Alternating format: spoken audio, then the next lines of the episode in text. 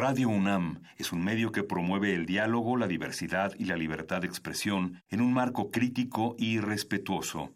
Los comentarios expresados a lo largo de su programación reflejan la opinión de quien los emite, mas no de la radiodifusora. Por siglos nos hemos hecho escuchar. Nacimos como parte de esa inmensa mayoría.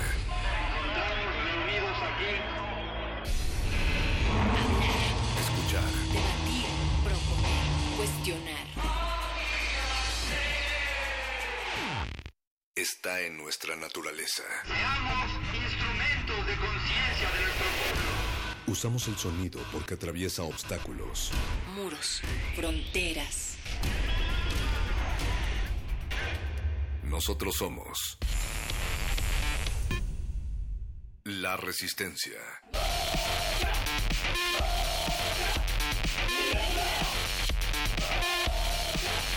Resistencia modulada.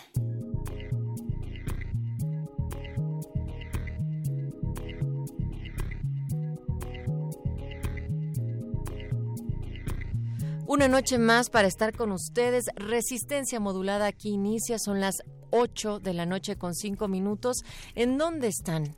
¿Acaso van en el auto y han decidido sapearle y están bajando un poco la ventana porque hoy el frío no es tan intenso? ¿O acaso estás lampareado ante un ordenador creyendo también que todo lo que puedas decir, pero sobre todo escuchar, pueda ser utilizado a tu favor? ¿O bien al frente de un micrófono, perro muchacho. Dinos en dónde estás, si estás abriendo un rosal con la cintura o si tu garganta es un río, no importa en dónde estés, puedes escuchar resistencia modulada a través de tus orejas hoy o lo puedes hacer en www.radio.unam.mx a la hora que quieras, preferentemente cuando la mano resplandeciente de libertarios manojos y de catacumbas los ojos, pues se abra al mar de Caribe la frente, Natalia. Así es, cuando nos pregunten qué es poesía y al no querer contestar que no sabíamos, vamos a buscar en las cosas más sencillas de la vida, en la seguridad que encontraremos posiblemente algunas respuestas. Esas respuestas aquí a través del 96.1 de frecuencia modulada Radio Universidad y también queremos saber qué es lo que quieren en el futuro, qué están imaginando para empezar, en qué van a estar chambeando en un par de años o si es que tienen hijos, también pueden imaginar qué van a estar haciendo, qué van a estar ejerciendo, cómo van a transformarse las carreras, las profesiones, los oficios de hoy, porque esto es parte de lo que hemos platicado en la semana Perro Muchacho. Y lanzamos una encuesta vía Twitter y les preguntamos que si creen que su chamba pueda ser sustituida por máquinas o por tecnologías emergentes. Y ayer decíamos también que pues sorpresivamente el 58% dicen que definitivamente no, que no hay manera que ninguna máquina pueda sustituir cada uno de los pasos de su trabajo. El 28, sí, estamos muy confiados, ¿eh? pero por lo que yo escucho de AI, cada vez, o bueno, del IA, aquí es al revés, de inteligencia artificial, lo pondría en duda. Em, sobre todo porque hoy estaba viendo un cachito nuevamente de Hellboy y dije, oh, claro, ya entiendo todo. O si tú crees que una inteligencia, si tú crees que una inteligencia artificial puede sustituir tu trabajo o si tú crees que tú podrías sustituir el trabajo de una inteligencia Fíjate, al revés también podría estar aplicable. Bueno, el, el 28% mm, también ha dicho que sí y el 9% que falta poco y el 5% que ya le pasó. Entonces realmente podríamos sumar esos tantos donde sí ven viable que eso suceda, en donde ya les pasó o, que realmente estamos a nada y sumaría el restante 42%, pero entonces, pues ahí se va más o menos. Ahí se va más o menos. Dice la Organización Internacional del Trabajo que pronto habrá plazas más especializadas por la robótica y por la automatización, que habrá una demanda que garantice el trabajo y la protección social hasta la vejez y se subraya que los nacionalismos ahondarán la desigualdad, hablando acerca de que las nuevas tecnologías están empezando a sacudir ya al mercado laboral. Ese es el tema de esta semana, así es que conéctense, Resistencia, a decirnos cómo se ven de aquí a 10 años como robots o si hace 10 años se veían como están ahora. Probablemente hace 10 años ya les habían dicho lo mismo y no echaron su barba a remojar, lo cual está pues pues muy mal. Hay unas listas también que salen con respecto a cuáles son estas proyecciones de los nuevos trabajos y hay algunas donde efectivamente intentan dar un poco de tranquilidad, perro muchacho, y donde dice que los robots no necesariamente nos quitarán la chamba, pero hay ocupaciones del mundo laboral futuro, entre ellas algunas enlistan a especialistas en banca digital y criptomonedas, especialistas en alojamiento de datos, en ingeniería alimentaria, en impresión de alimentos en 3D, los responsables de nuevas colonias de negocios, entre paréntesis colonias, los Chief Data Officers. ¿Te acuerdas que ayer entrevistamos a una persona que era... A Luis Elizondo. Ajá, pero era Chief Technology Officer. Así es. Bueno, pues Chief Data Officer o responsables de datos, especialistas en privacidad, diseñadores de órganos humanos. Ah, yo no sería especialista en privacidad. En órganos En, en órganos humanos, imagínate, así crear un pulmón, en tu caso te daría yo un nuevo ibas a decir hígado? Dilo, sí, sí, sí, pero ahora diré riñón. Muchas gracias, Natalia. Eh, eh, especialistas en campañas de crowdfunding. Eso también es interesante. ¿Tú en cuál te ves de aquí a 10 años? Yo quiero ser especialista en diseñar órganos humanos. Eso está bueno, está padre. ayudarías a muchísima gente. Y finalmente, eh, diseñadores de avatares o responsables de relaciones con ellos. Es como un psicólogo de las redes, en las redes, de los que fueron creados y viven en las redes. O lo que podrías hacer si es que de veras, de plano, no estás para nada interesado en ninguna de estas especialidades, pues es eh, especializarte para el trabajo, porque si bien la demanda según las nuevas tecnologías se incrementará para trabajos específicos, pues también, habrá demanda de personas que estén más especializadas para nuevos trabajos y para dominar esas tecnologías, ¿no? Como, como nosotros, por ejemplo. Todos los días estoy aprendiendo aquí.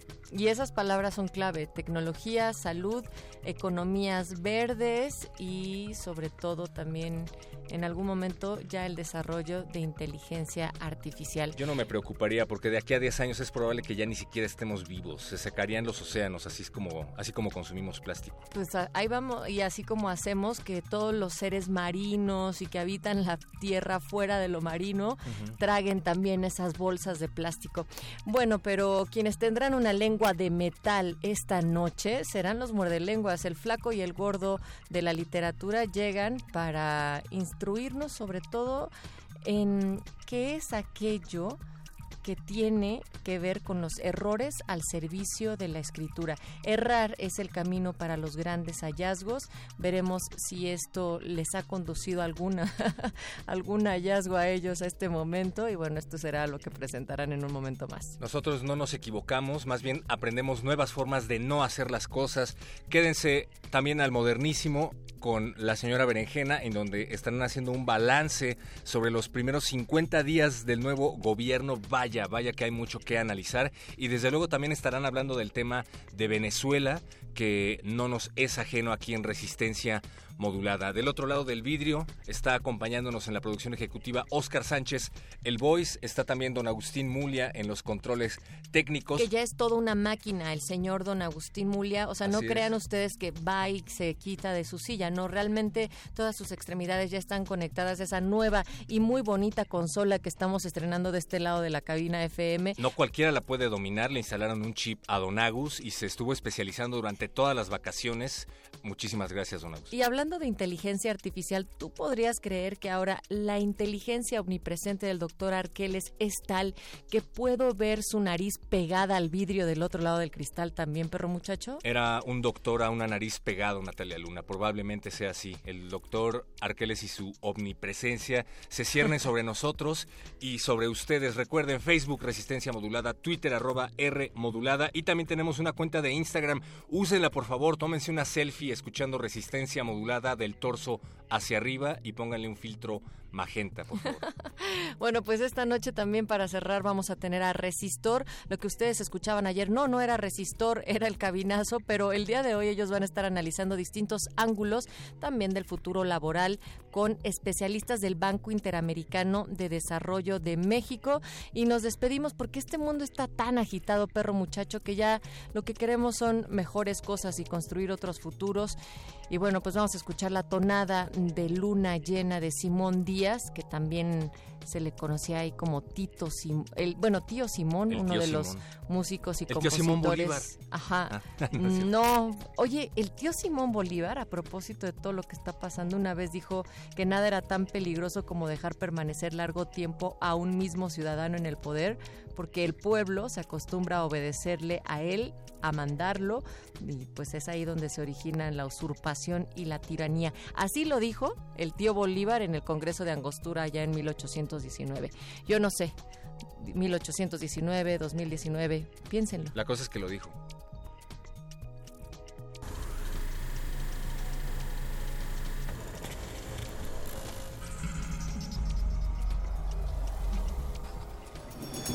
Resistencia modular.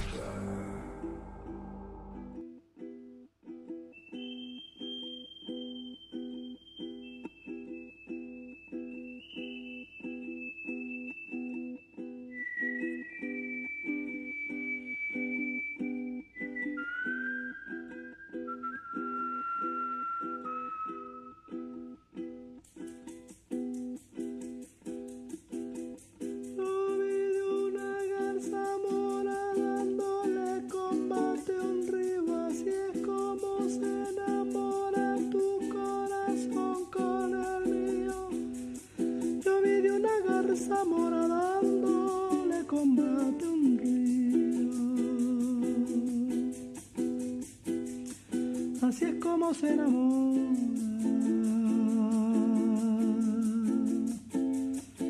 es como se enamora tu corazón con el mío. Tu corazón con el mío.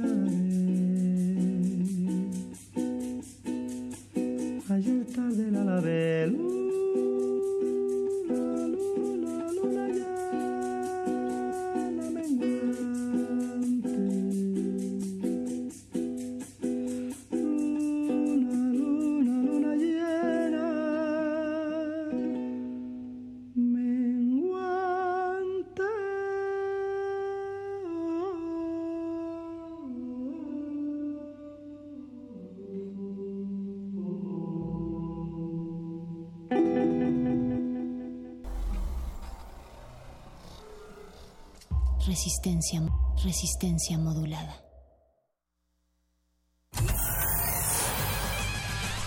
Lánguida la luna libra la lid lúbrica de libros.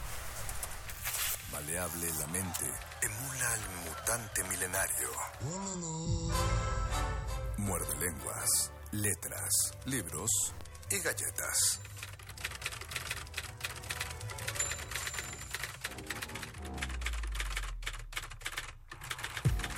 Muerde, muerde, muerde. Muerde lenguas. Muerde lenguas.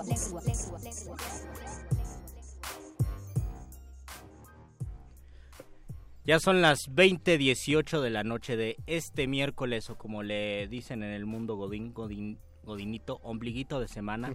y este es el primer error de la noche y lo comparto con mucho gusto porque tenemos que errar, tenemos que cometer errores y exabruptos y también errores eh, al hablar, al escribir y creo que gracias a que ustedes cometen errores es que mucha gente de mi gremio puede comer, vive de sus errores porque muchos nos dedicamos, muchos se dedican a la corrección de estilo. Y esta es la voz de Luis Flores del Mal. La voz del Mago Conde les da la bienvenida cuando yo son las 20.19 del 2019 del 23 de enero. Estamos felices de transmitir para ustedes en el 96.1 de FM. Y también en Facebook, Resistencia Modulada. Donde en- curiosamente se metió en la tónica el Facebook y empezó a aplicarnos un error. Por eso ta- tardamos un poquito en entrar a la transmisión de Facebook Live. Eh, ¿Quién sabe qué le pasó? Esto es genuino, ahora sí no lo estamos inventando. Algo, algo evitó la entrada a Lo Facebook. que pero... pasa que me por mi página de memes me pedían una autenticación de, Ah, de algo. número de teléfono. Entonces, Pero ya está. que mandar mi código. Ya está, ya ya pueden lo- meterse. el ingeniero Luisito Flores ya lo arregló Ya y lo ya arreglé. estamos al aire para que nos den sus comentarios y nos hablen acerca de los errores que han cometido, los errores que les gusta ver o los errores que consideran que existen en la vida. Y la gran pregunta, después de muchas cosas que dijeron tanto el doctor Arqueles como Jonathan Rojas, nuestro invitado de lunes, ¿realmente existirán los errores? Y si existen los errores, ¿para qué sirven? ¿Cuál es la importancia de los errores? Yo creo que no se podría escribir de ninguna manera o crear en cualquier disciplina artística, pero yo lo pienso en la creación literaria, no se podría escribir si no cometiéramos errores.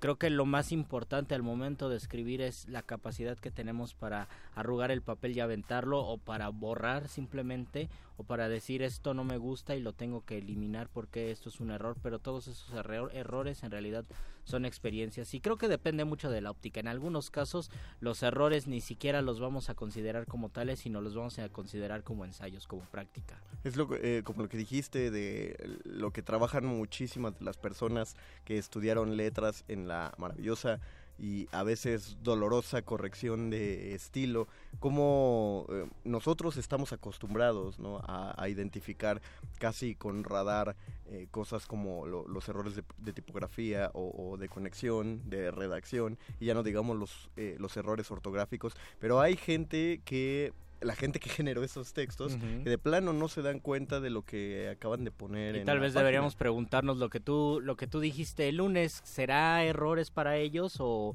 será necedad que no se quieran dar cuenta o simplemente pues son otras personas y en su visión del mundo no necesitan darse cuenta de eso de esos errores? Yo me acuerdo que yo usaba pésimamente los acentos todavía hasta el primer semestre de la facultad.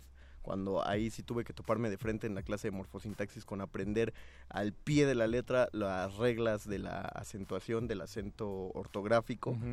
Y, y recuerdo que sí había una cosa como de, de dejar de lado, de, de restarle importancia. Yo sabía que había errores de acentos, pero tenía pues tenía el problema de que no identificaba en el momento. Y cada vez cuando te vas metiendo más en cuestiones de redacción, en cuestiones de corrección de estilo, van saliendo más y más y más cosas que tú no te habías dado cuenta o que tú pensabas o pasabas por alto que estaban bien y de repente te das cuenta que no es lo correcto, aunque sea normalizado en muchos casos, te das cuenta que no es lo correcto, por ejemplo, ese de darse cuenta que y darse cuenta de que eh, lo correcto sería de que, aunque suene muy extraño porque también existe una mala costumbre que se llama el dequeísmo, el cual es ocupado sobre todo en el norte del país, que no tiene nada que ver con el otro dequeísmo que sí es ocupado. Este es un ejemplo, pero así hay muchísimos otros ejemplos que pasamos por alto y que no nos damos cuenta. Vamos a anotar cuántos que decimos a lo largo de la emisión. Y yo les recomiendo leer, acabo de Está- saltarme uno. Está, está duro, ¿no? Y yo les recomiendo leer los artículos publicados por David Huerta en la revista de la Universidad Nacional Autónoma de México en la primera temporada, es decir, en las publicaciones más o menos del año 2007 al año 2012. Él escribía artículos muy interesantes y se proponía como redactor culto quitar el que no significa que esté mal ocupado, sino que necesita, ya me, ya me puse nervioso No porque estoy pensando en el qué. No, lo- los do- eh, eh, sino, sino que es necesario tener atención en eso y se y se crea una prosa pues bastante más cultivada, más sugerente, más atractiva. Busquen los artículos, los ensayos de David Huerta no tienen ningún desperdicio. Y es bien interesante leer un artículo de unas cinco cuartillas que no tiene ningún qué es eh, para que le entren a este juego de esta noche. Lo que pasa es que por el regreso, el talkwalk, lo que oímos en nuestros audífonos, perro muchacho, el vigilante perro del otro lado de la ventana, dijo que muerde lenguas cae en muchos queísmos. Ah, Así ¿sí? que estoy llevando una cuenta de cuántos qués No, Yo no que, lo no, escuché, que no van en el yo no lo escuché, pues. pero sí lo vi, lo vi hablar, entonces dije, ha de ser eso. Ah, mira, qué simpático. Entonces eh, estaremos llevando la cuenta de ello. Ya Estaremos tenemos llenando la cuenta, ya tenemos un comentario. un Fer. comentario y tres personas viéndonos. Hola. Hemos eh, roto un anti-récord. Ahora que se cumplen se cumple un año de la muerte de Nicanor Parra, hace un año murió y murió a los 103 años. Eh, pues hay que pensar en la antipoesía y en el anti-récord. Eh, nos dice Dulce Valentina, nos saluda con poemoji de corazón. Saludos para ti, Dulce. Gracias por sintonizarnos. Ahora que pienso en Nicanor Parra como eh, cierta poética del error, o por lo menos yo así lo quiero, lo quiero llamar en este momento. Poética del error porque su poética es lo contrario, es una antipoesía. Tal vez en algún momento era un error no escribir con el lenguaje literario, con el lenguaje propio que se pensaba propio de la poesía. Nicanor Parra escribe más o menos en es- desde esa óptica cometiendo errores, es decir, escribiendo con el lenguaje de todos los días y haciendo poemas muy valiosos que le, le otorgaron el título del poeta, tal vez de los poetas más lúcidos de Chile, más importantes de Latinoamérica y sobre todo de los poetas que se atrevieron a revolucionar de alguna manera el lenguaje. Creo que esa será mi, mi recomendación de lectura de este muerde lenguas. Busquen la poesía la antipoesía de Nicanor Parra no tiene ningún desperdicio. Y sobre todo busquen algún chismecillo que salió esto sí es puro chisme eh, que salió en redes sociales. La hija de Nicanor Parra publicó un, un texto en contra de otro gran poeta Raúl Zurita porque Raúl Zurita en una entrevista a propósito de la muerte de Nicanor de un año de la muerte de, Nicanor Parra dijo que dijo cosas feas sobre Nicanor Parra que ya se le iba la onda eh, que no, no se podían tocar eh, temas complicados eh, con Nicanor Parra porque tenía una postura bastante pues, bastante dura, digamos, y también que simplemente no se le podía rebatir ni contraargumentar, sino sola, solo escucharlo y aprender de él. Entonces la hija se enojó mucho y le, con- le replicó a, a Raúl Zurita y le dijo que ningún poema suyo va a valer lo que valían los poemas de su padre. De Siempre todas- van a existir polémicas entre poetas. De todas formas son las cosas esperables con la edad de cualquier escritor, ¿no? No nos enteramos lo que ocurre al final de sus vidas muchas veces, pero ah, ahí está. Yo recuerdo en el momento de hacer la reseña biográfica de Juan José Arreola, se mencionaba eh, el hecho de tuvo tuvo una, una especie de, de sí demencia hacia el final de sus años ya a- a- ca- causada por una meningitis agravada. Entonces no no hilaba ya también las ideas pero ya estamos hablando de los últimos días de, de la vida. No se recuerda no hay no hay registro literario y casi siempre eh, no solamente con los literatos sino con las personas la- los doctos en cualquier otra Ujú. materia pensamos que ellos son inmunes a esta clase de cosas que simplemente mueren pacíficamente en sus camitas, pero pues así es la vida.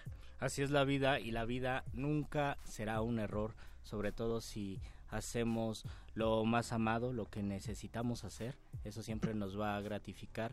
Y regresando a la cuestión de los errores, me parece fundamental cometer muchísimos errores a lo largo de la vida, no para jactarnos de ello, tampoco creo que se necesita victimizarse respecto a los errores, sino simplemente verlos tales como son y saber que uno aprende así.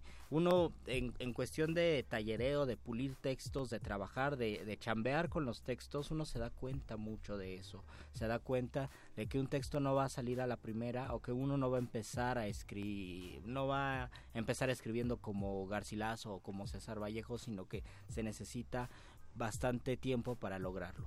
Tenemos ya comentarios en nuestro Facebook Live. comentarios en nuestro Facebook. Hola amigos. Nos dice Eduardo Álvarez Cordero.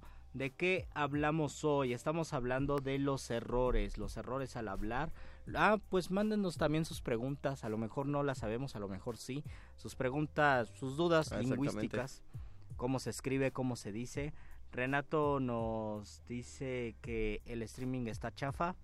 No, no, no sé por qué está chafa, amigo. Tal ¿Se vez porque no nos pusimos nuestras playeras de colores. Rodolfo nos dice, ¿qué onda? Saludos, ¿qué onda contigo? María también nos manda un poemoji de gatito y un hola. Y Juan Ah, Carlos nos pone una Q. ¿Es una Q? Una Q de...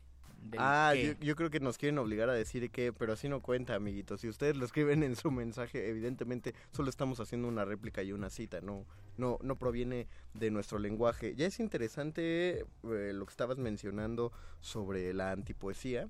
eh, de, de uno de tus, de tus múltiples abuelitos porque me hace pensar a partir de, de cuál momento empezó a cambiar el llamado lenguaje poético, ¿no? Eh, es, es como lo, lo mencionado hace tiempo de que las personas en la antigüedad hablaban seguramente con el Visteis, pero de una manera muy poética, y eso solo es porque nos llega de ese modo en la literatura. Creemos que ese era su modo de hablar, pero seguramente la, la, la manera de hablar era completamente diferente.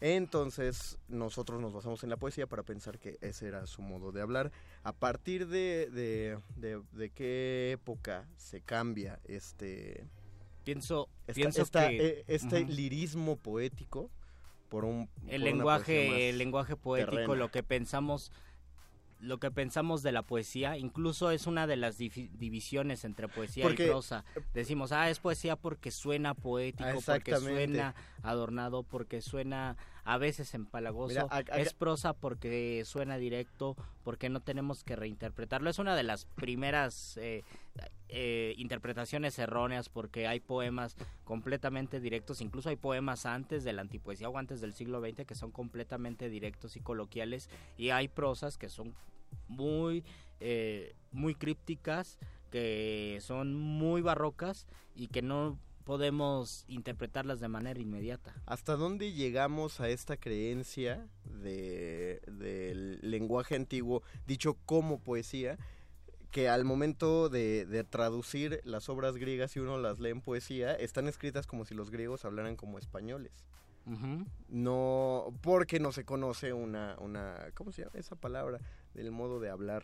No, hay una, una especie de partitura para saber cuál era la prosodia exacta de los escritores grecolatinos y tampoco existen tantos textos que nos den una fiel imagen de cómo se hablaba el griego y el latín en esa época y los únicos referentes que tenemos en su mayoría son los textos literarios, pero lo, lo importante es saber que si leemos a Horacio o si leemos a Virgilio, no vamos a encontrar el habla de los romanos de ese tiempo, el habla cotidiana. Es como pensar que leyendo a Juan Rulfo, alguien, alguien nacido de- dentro de mil años, va a pensar, va a reconocer el habla de los mexicanos de 1950 Eso o sí posteriores a la guerra cristera. Así no, tal vez tenemos una cierta noción de cómo se hablaba, pero siempre porque es un lenguaje escrito, pasa por un filtro, pasa por pasa por un trabajo artístico y ya no es la imagen fiel de cómo se hablaba.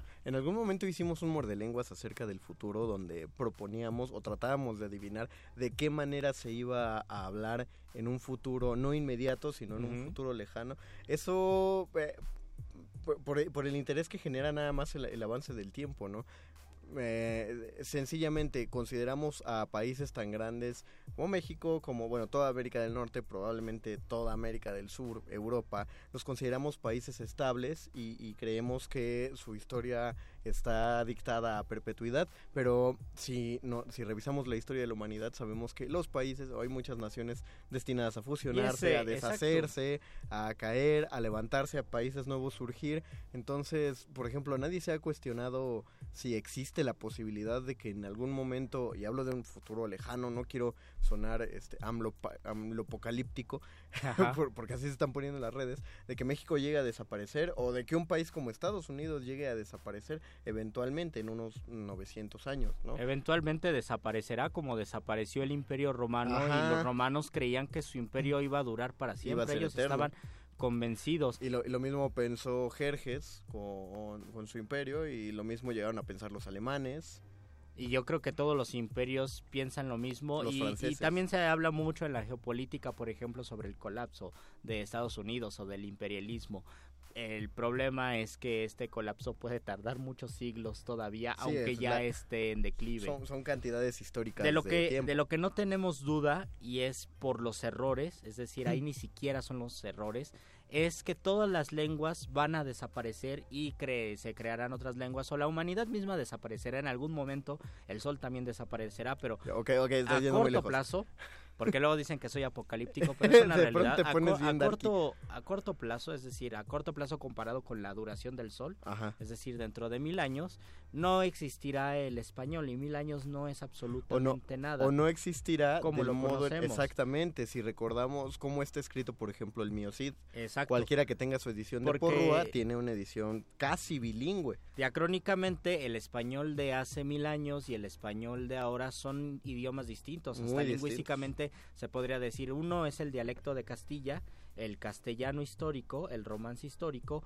y uno es el español actual. Es decir, ya ahí hay dos, dos idiomas distintos y uno puede manejarlo como dos idiomas. Hablo español actual y también puedo leer español antiguo, como Y si fueran dos idiomas. y los errores van a ser el fundamento de la construcción del nuevo lenguaje. Todo- ¿Cómo, sa- cómo claro que sabemos que, en unos 600 años lo correcto no será escribir leer en lugar de leer? Por ejemplo, lo en, en pronunciamos leer. portugués, leer es la forma correcta de leer. Con una E. Con una E. Ah, mira. Leer como ver, evolucionó como ver. Ah, porque ver también era ver, ¿no? Ver, ajá, era ver y leer como ahora. Y mucha gente, yo por eso siempre he defendido a ese tipo que me cae muy mal, el que era secretario de eh, Sí, Educación. es que defiendes la circunstancia. Ajá, porque defiendo la, la economía del lenguaje, no creo que sea... eh, no creo que haya sido estupidez decir leer, sino simplemente es economía y todos hacemos eso porque es parte natural de lo de lenguajes. Por ejemplo, nadie dice yo voy a la escuela, nadie. Todos decimos yo voy a, yo voy a Yo voy a. y luego decimos les, es decir, juntamos una A y una E. No es un error, o no sé si ustedes lo consideren como un error, sino es un rasgo del habla, Mira, es que es, es, del, del, del lenguaje cotidiano. Es curioso, es natural el ritmo de hablar de ese modo, pero lo que se va a empezar a considerar un error es cuando lo traduzcas a escritura, ¿no? Y Barbengoite tiene un montón de, de estos de estos guiños en el momento que pone diálogos. También lo hacía José Emilio Pacheco en el momento que ponían diálogos coloquiales en voces de personajes, lo escribían fonéticamente. Por eso, aunque parezca una tontería o una cosita de nada, Ibargüengoitia cuando escribía Coca-Cola, no escribía Coca-Cola, porque no lo, no lo pronunciamos así, pronunciamos Coca-Cola y era Todo una junto. sola palabra, todo junto. O eh, cuando escriben whisky con G, U y diéresis y no la W y, y la H.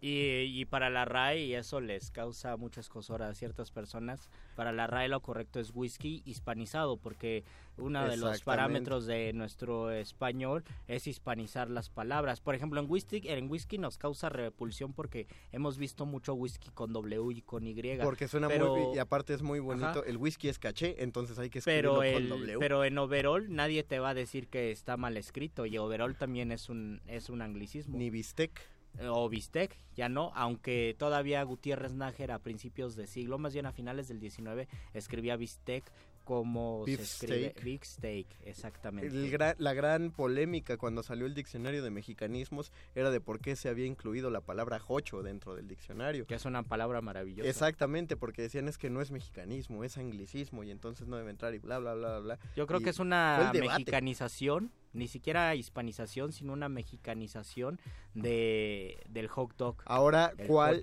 ¿cuál es la más, cuál es más mexicana? ¿Con los que dicen jocho o los que dicen dogo? a mí me gusta más jocho A mí también, Yo, pero dogo no- tiene su encanto. Sí, Dogo tiene su encanto.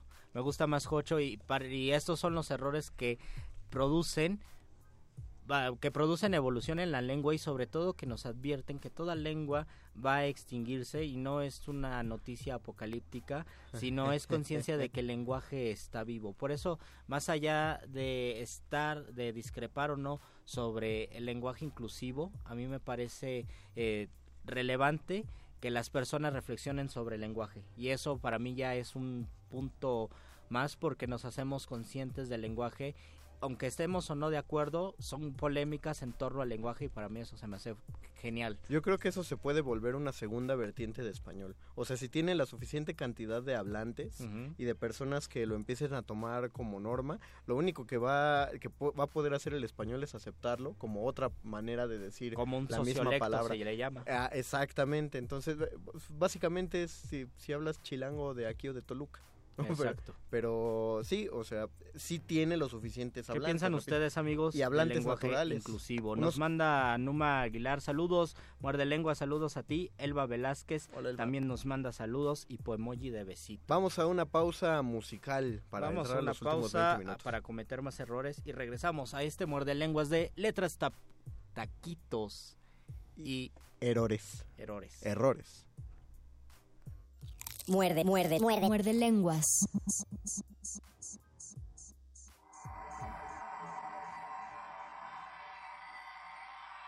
Yeah, this is KCO in Caperas House Studios. Yo, diggity one, diggity two, diggity three. Eh, Aquí estoy otra vez, no me oyes, pues abre tus oídos, escucha este canto que despido, mis cuerdas vocales te odian, desearía verte muerto con la cabeza colgada de una soga, facha racista, no me amenaces, sabes bien que no me ni tus guerras ni tus paces, puedes disfrutar con mi canción, también puedes con una bala atravesar mi corazón, las facturas se amontonan en mi casa, con ellas viene tu culo y qué pasa, Ja, vienen a por mí, me escabullo, ellos quieren mi dinero para que luego sea suyo fruto de este egoísmo la guerra. Escenario de odio en mi tierra. Resuena en tus oídos el sonido del disparo. Cuenta las personas que en otro momento están en paro. Y si bien los hombres y mujeres critican mis versos, yo los paso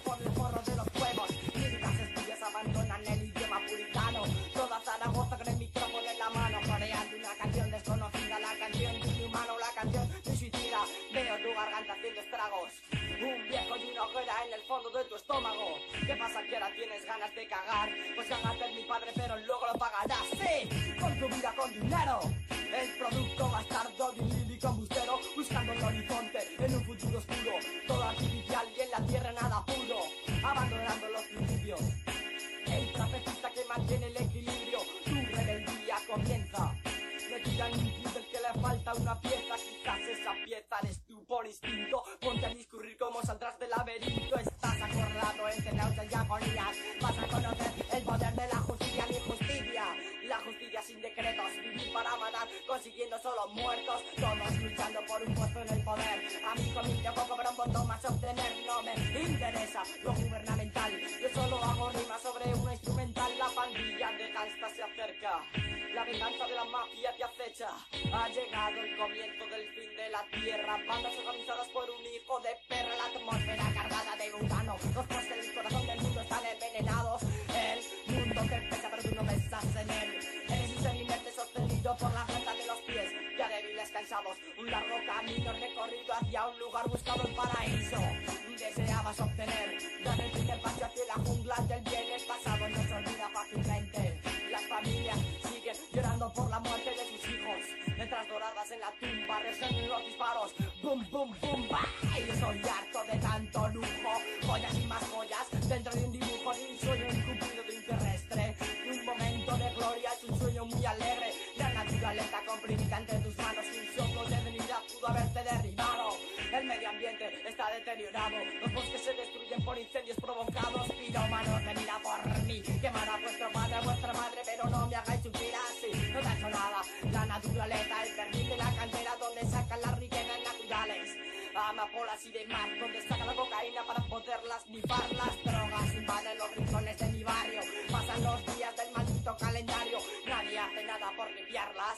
Arrancarles el cerebro, sacar su mente y machacarla. Veo a través ojos lagrimosos un pasado infernal. Un futuro bien hermoso, la muerte.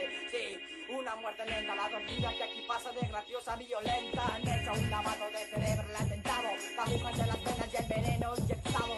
Ahora la culpa la tiene alguien sin nombre, te voy a decir quién la tiene, el hombre, el que tiene que divertirse, ya que es tarde para arrepentirse. Donde dicen venderse veneno eterno, el hombre que es el diablo en su mundo en el infierno. Si no te lo crees, pásate a la exportándola, otros estimulan fabricándola, otros se envenenan consumiéndola y la policía se divierte buscándola. Saca tu spray y pinta que si puedes, el arte del aerosol ya ha invadido las paredes. La policía no lo puede impedir con un spray en la mano. Vamos a morir y ahora llévanos a la cárcel. Ahora todo el mundo, todo tu alrededor tarde. La multitud saluda al alcalde. A nadie, no va a cambiar hasta que está bien la bomba de relojería. Algún día el perfil esencial de la profecía. Para que todo cambie de una vez por siempre la semilla de la paz que un campesino siembre. Y ahora tiembla, tiembla, tiembla, tiembla. Epidemia universal en la tierra. Imparable, no puedes pararnos. Vamos, ven hacia nosotros y comienza a pegarnos aunque seas poderoso. No te obedecemos, no pidas lealtad porque no te la valemos. Nadie te admira ya en la tierra. Ya no vales para nada, escarmienta. La calidad no me importa, pero sí la igualdad. Quiero ver a tus esclavos dejando de trabajar y ahora ven a por mí.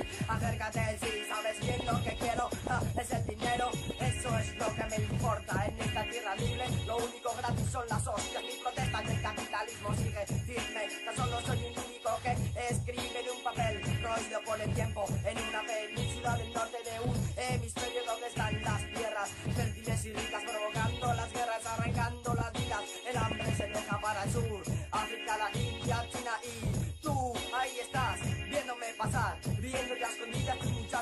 vulgar, inculto, dirás estúpido, no, cállate ya, escucha Casey, oh, y ahora cómete una mierda y cállate si no estás de acuerdo con la vida, suicídate, pero deja de disfrutar. Me muero de hambre y de sed y a ponte en mi lugar.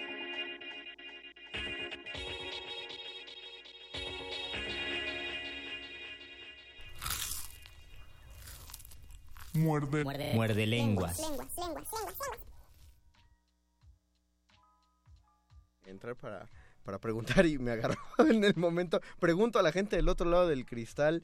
¿Todos ustedes escribieron en manuscrita en la primaria? A ver, perro muchacho. Sí, Don Agus, sí. O sea, pero escribir Perro en muchacho, manuscrita sí. A ver, cotidianamente, que les tú- den un dictado y que ¿Tú lo no, escriban Bere? en manuscrita. ¿No te, hacían, ¿No te hacían dictado de manuscrita, Bere? ¿A ti, a ti tampoco, Boys?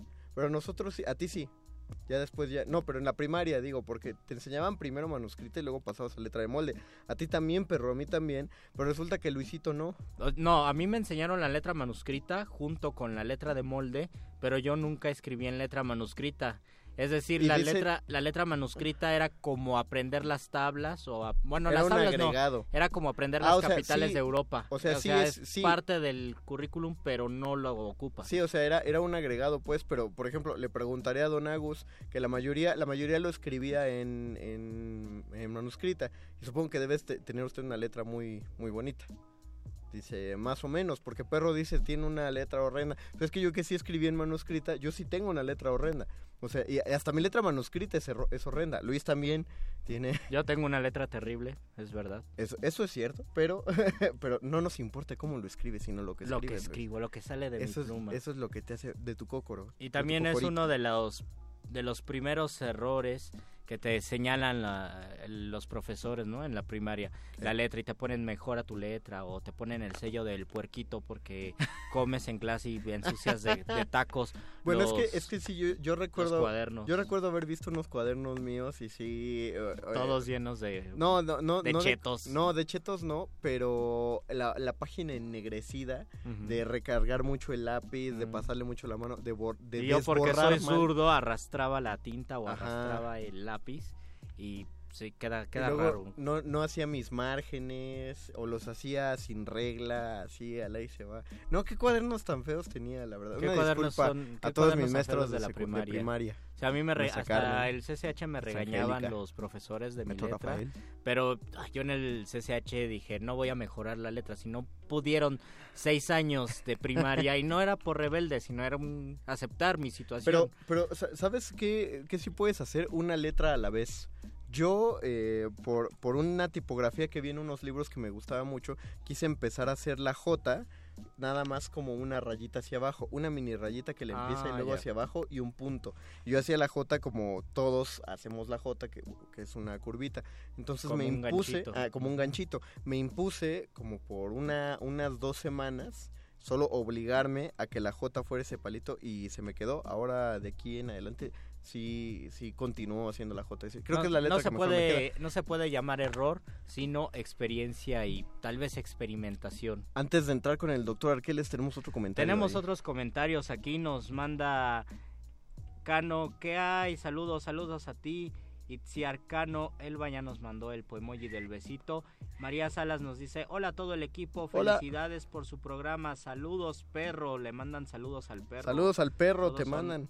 Fans del perro. Cuso Borboa nos dice, yo hago una trampa que me enseñó mi papá. Cuando quiero escribir bien, dibujo la letra. Cuando quieres escribir bien, dibujar la letra. Es Ah, una que especie de... Pero es que aparte Guso es dibujante y dibuja Ah, muy, muy bien. Entonces yo creo que sí te funciona, pero Luis y yo no sabemos dibujar. Entonces si No, dibujamos... yo menos, tú sí Si compartes. tus dibujamos la letra, nos va a salir peor que como nos sale haciendo la letra normalmente. Solo quiero aprovechar, hablando de escritura a mano, recibimos en Resistencia Modulada todo el equipo una carta bellísima Mm, desde es Alemania. Tenemos de- que compartirla. de- pues, eh, quién sabe, eh, creo Un que es ilegal. pedacito, tal vez. Un pedacito tal vez, pero agradecemos muchísimo a Milka Nava tus palabras. Hiciste llorar a más de un resistente y, y encantados. Nos llegó la carta por correo, como por si correo esto fuera por eso digo, 1965. Por correo, escrito a mano, eh, un, un prólogo bellísimo al resto de la carta. Muchas gracias, Milka Nava, por, por, por tu tiempo por tu por tie- el tiempo dedicado y la paciencia puesta en ese, en ese correo. Lo valoramos mucho. Muchísimo. Y ahora sí, vamos al momento más esperado del muerde lenguas. Vamos a hablar hasta que cometamos un error al hablar y eso se bala. convierta en la en la invitación a que el doctor Arqueles entre. O sea, ya. Ya, cometimos a ya. Sí, el tigre. Tigre. Cuando la primer duda del hombre surgió, el universo respondió con el conocimiento en forma de persona. Una persona con suéter.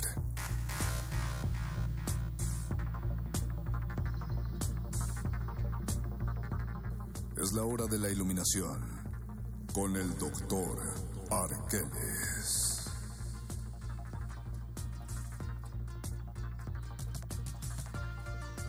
¿Se han dado cuenta que si lo pronuncian muy rápido no se nota la diferencia entre decir tigre y tigre? Lo pronuncian rápido, tigre. Tigre. Tigre y tigre. Tigre, tigre. De hecho es uno de los errores de la lengua, se llama prótesis. Es como un error- Ponerle un, un sonido extra. Es un error de la Matrix, ¿no, Doc Arqueles? Usted digan. Más bien es un mind blow, como es, les llaman es ahora. un mind blow, tigre. Sí, Matrix no era una película, era un documental. Exacto. Bienvenido, doctor Arqueles, a su muerde lenguas. Muchas gracias, muchas, muchas. Seguimos hablando de los errores y de la importancia de cometer errores o la importancia de ya no cometerlos. La importancia Ajá. de reconocerlos Ah, probablemente claro, eso es también. eso.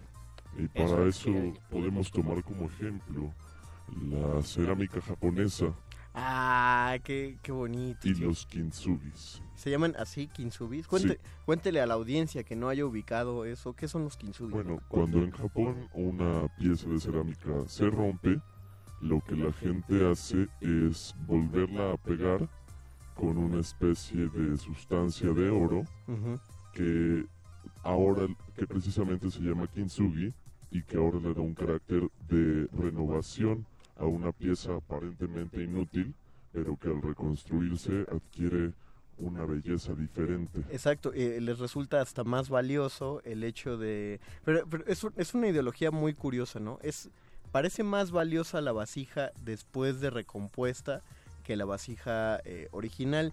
Sin embargo, no van por ahí rompiendo a propósito las vasijas para volverlas a pegar, porque no se trata de eso, no, se trata de, de crear un error artificial para darle valor a la vasija. No, es un error completamente natural que no trata de ocultarse, sino que se vuelve una grieta y un defecto acentuado y celebrado.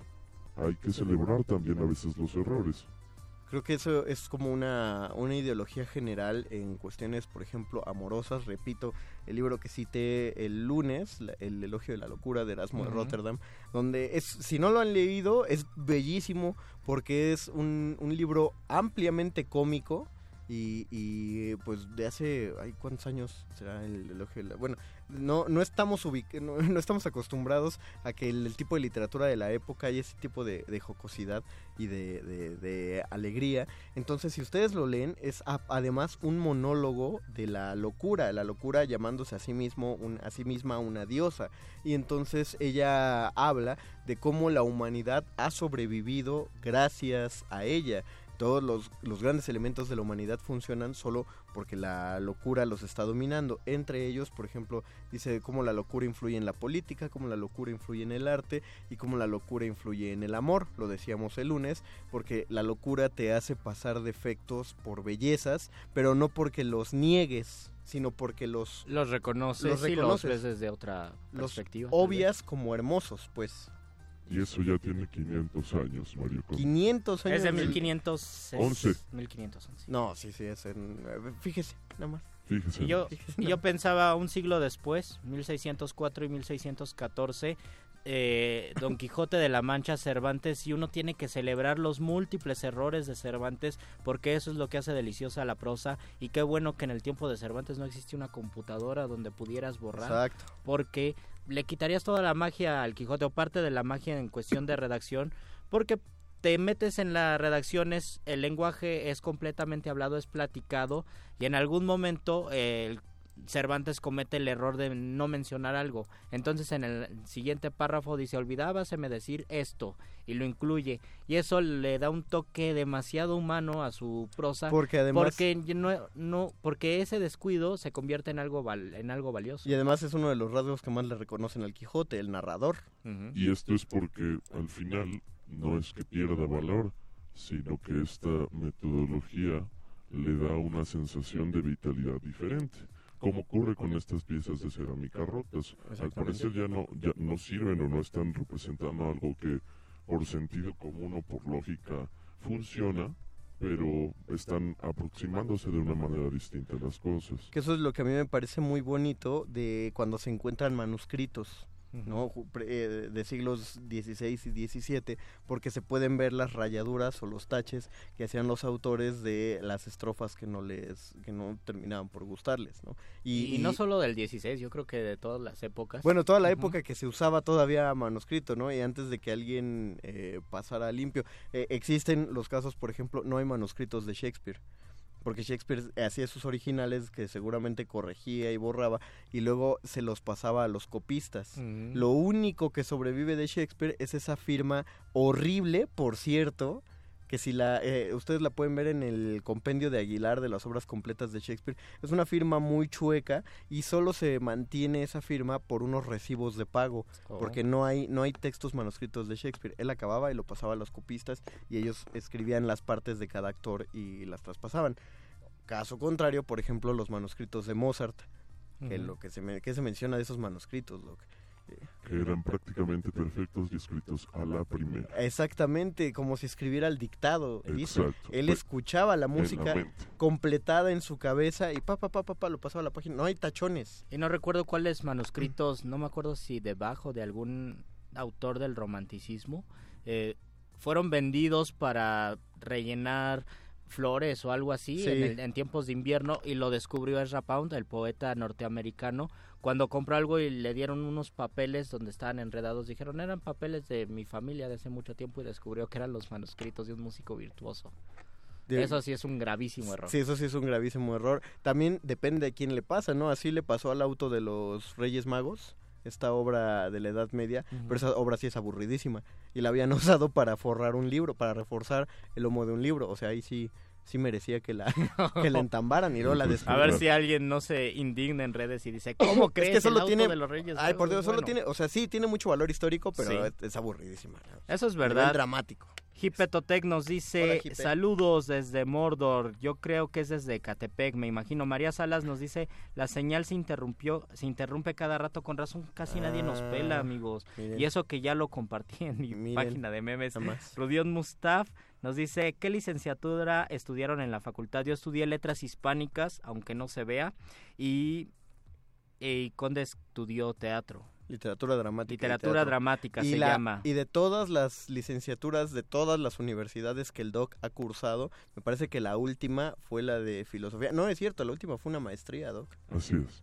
Sí, no, no, no quiere revelar de quién, ¿verdad? Para no, no echar de cabeza a los maestros. No. Muy bien, exacto. Entonces, María nos dice, ahí ah, qué maravilla que todavía hay quien escriba cartas, pero es más maravilloso que haya quien las reciba con tanto cariño. Es verdad, las muy recibimos bonito, con muchísimo cariño. y- Está increíble. Y, creo que es, es algo que se va a perder ya en este siglo, la literatura epistolar, que fue tan maravillosa. No, hagamos, vamos a escribir cartas. todos. No, no a resistencia precisamente, pero todos escriban una carta y mándensela a alguien. A ver qué pasa. a alguien. Porque Me parece muy bien. lo que mencionaba ayer un ingeniero en el Calabozo de los Vírgenes es que creemos que en la nube y digital todo está más a salvo y no, de hecho, toda la información peligra mucho más cuando está en la computadora. LOL.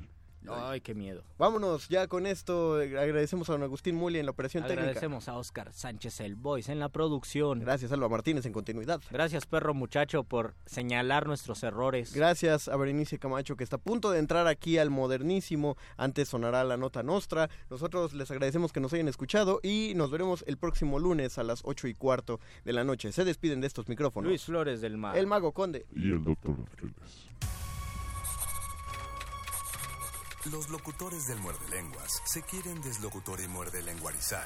El que los deslocutor y muerde lenguarice, buen deslocutor y muerde lenguarizador será.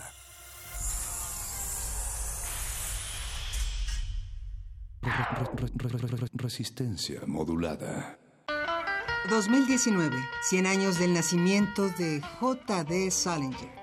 Pocas veces se ha visto en la literatura que una voz narrativa cobre tanta fuerza, cobre tal consistencia de carne y hueso como la de Holden Caulfield, un adolescente que está guiado por un nihilismo profundo, por un sentido pesimista de la vida y que pues vive una aventura a lo largo de, un- de unos días en Nueva York, que es otro de los protagonistas sin duda de la novela, la ciudad de Nueva York. Acá en El Guardián Centeno no es el protagonista la ciudad, pero sí tiene que ver mucho con eh, la trama y tiene que ver mucho no solo como un personaje de fondo, como un personaje paisajístico, sino como, como un personaje que afecta también el comportamiento del protagonista Holden Caulfield. Mauricio Montiel Figueiras, escritor. J.D. Salinger, 96.1 de FM. Radio UNAM, Experiencia Sonora. Los recursos naturales se acaban. Ya no podrás disfrutar del café, la miel o el chocolate. Te invitamos a conocer las prácticas amigables con el ambiente que se desarrollan en México para fabricar estos productos. En la nueva exposición, Producir Conservando, Biodiversidad y Comunidades Sostenibles. En Universum, Museo de las Ciencias de la UNAM. Visítala a partir del 23 de noviembre. Luego de exhibirse durante tres años en diversos países, llega a México la muestra Orozco, Rivera Siqueiros, la exposición pendiente, que se debió inaugurar originalmente en Chile en 1973, pero lo impidió el golpe de Estado de ese país. Se exhiben 180 piezas entre obra pictórica, documentos, videos y otros testimonios que dan cuenta de la cancelación de la muestra. Orozco, Rivera, Siqueiros, la exposición pendiente, se puede visitar en el Museo de Arte Carrillo Gil, en el sur de la Ciudad de México.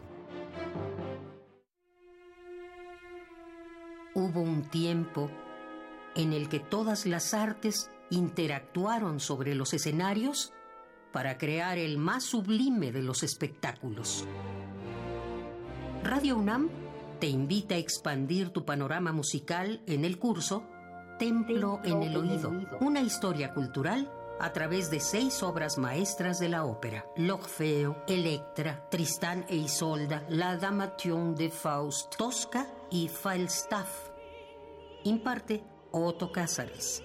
Todos los sábados, del 2 de febrero al 9 de marzo, de las 10.30 a las 14 horas, en la sala Julián Carrillo de Radio UNAM. Adolfo Prieto 133, Colonia del Valle, cerca del Metrobús Amores. Informes e inscripciones al 56 23 32 73. Radio UNAM, Experiencia Sonora. Resistencia modulada. Interrumpimos lo que sea que esté haciendo para traerle este corte informativo. La, la nota nostra. El último lugar para informarte.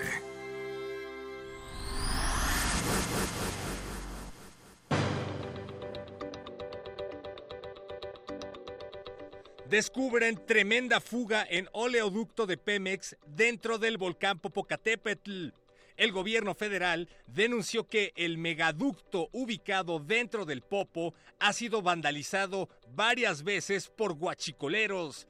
Para evitar una catástrofe, el gobierno de López Obrador ha tomado medidas extremas. Pidió atentamente no perforar el ducto. Por favor, de compas, en buena onda, el pueblo es bueno. El gobierno de López Obrador declaró que le pedirá al CISEN que por favor abra sus archivos ultra secretos para revelarlos al público. Archivos secretos que datan de décadas atrás que Andrés Manuel López Obrador quiere revelar. El presidente dijo que en caso de que se nieguen, deberá tomar medidas más extremas y tendrá que pedírselos de la manera más atenta. Actores de La Rosa de Guadalupe, telenovelas mexicanas y de películas chistositas de Omar Chaparro organizan marcha en la colonia Roma por la nominación de Yalitza Aparicio al Oscar por Mejor Actriz en los premios de este 2019. A la protesta se sumaron alumnos del CEA de Televisa, quienes exigen además que joyas de la cinematografía mexicana como Hombre al agua de Derbez o Mis Reyes contra Godines sean consideradas por el jurado. El presidente de los Estados Unidos, que quiere poner nuevo presidente en Venezuela, afirma que Nicolás Maduro va a convertir a Venezuela en México.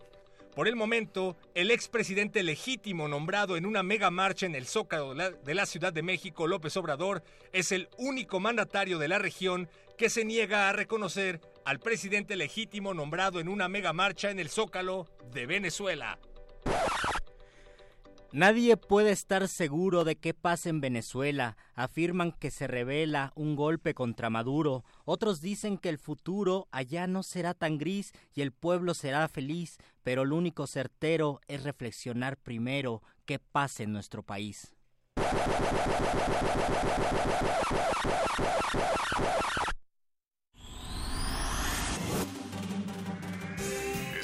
Últimas noticias que debiste recibir.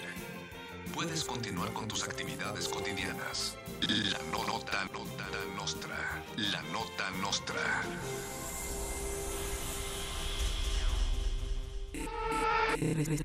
Resistencia modulada. Resistencia modulada.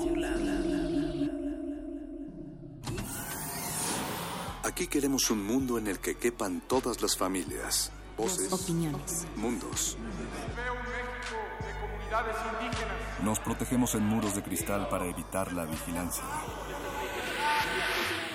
Si no podemos bailar, entonces no es nuestra resistencia. El modernísimo.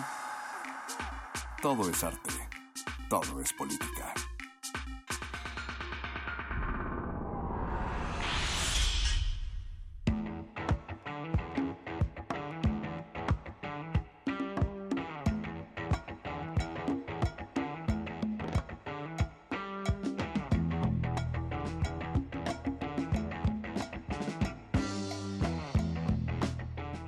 Bienvenidos y bienvenidas una vez más al Modernísimo. Yo soy Berenice Camacho y este es el espacio de resistencia modulada en el que hablamos de derechos humanos, agenda pública también en México y en otros lugares de este bello planeta, pero donde en realidad todo es un pretexto para movernos al ritmo del salvaje pop que suena cada miércoles cuando son las 9 de la noche con 7 minutos. Este miércoles 23 de enero les damos pues esta bienvenida y también, también les decimos que frente del otro lado del cristal está la resistencia en la producción. Frente a mí está Agustín Mulia en la consola, una consola pues que ahí va, ahí le vamos agarrando. Es una consola nueva, muy bonita, muchos botoncitos, muchas luces y ahí le vamos un poco agarrando el chiste a la tecnología que nos llegó de Navidad aquí a Radio UNAM. También está Alba Martínez en la continuidad, dos cristales más allá, ella levanta su mano y le saluda. Y por supuesto, como cada miércoles, Oscar Sánchez, el voice.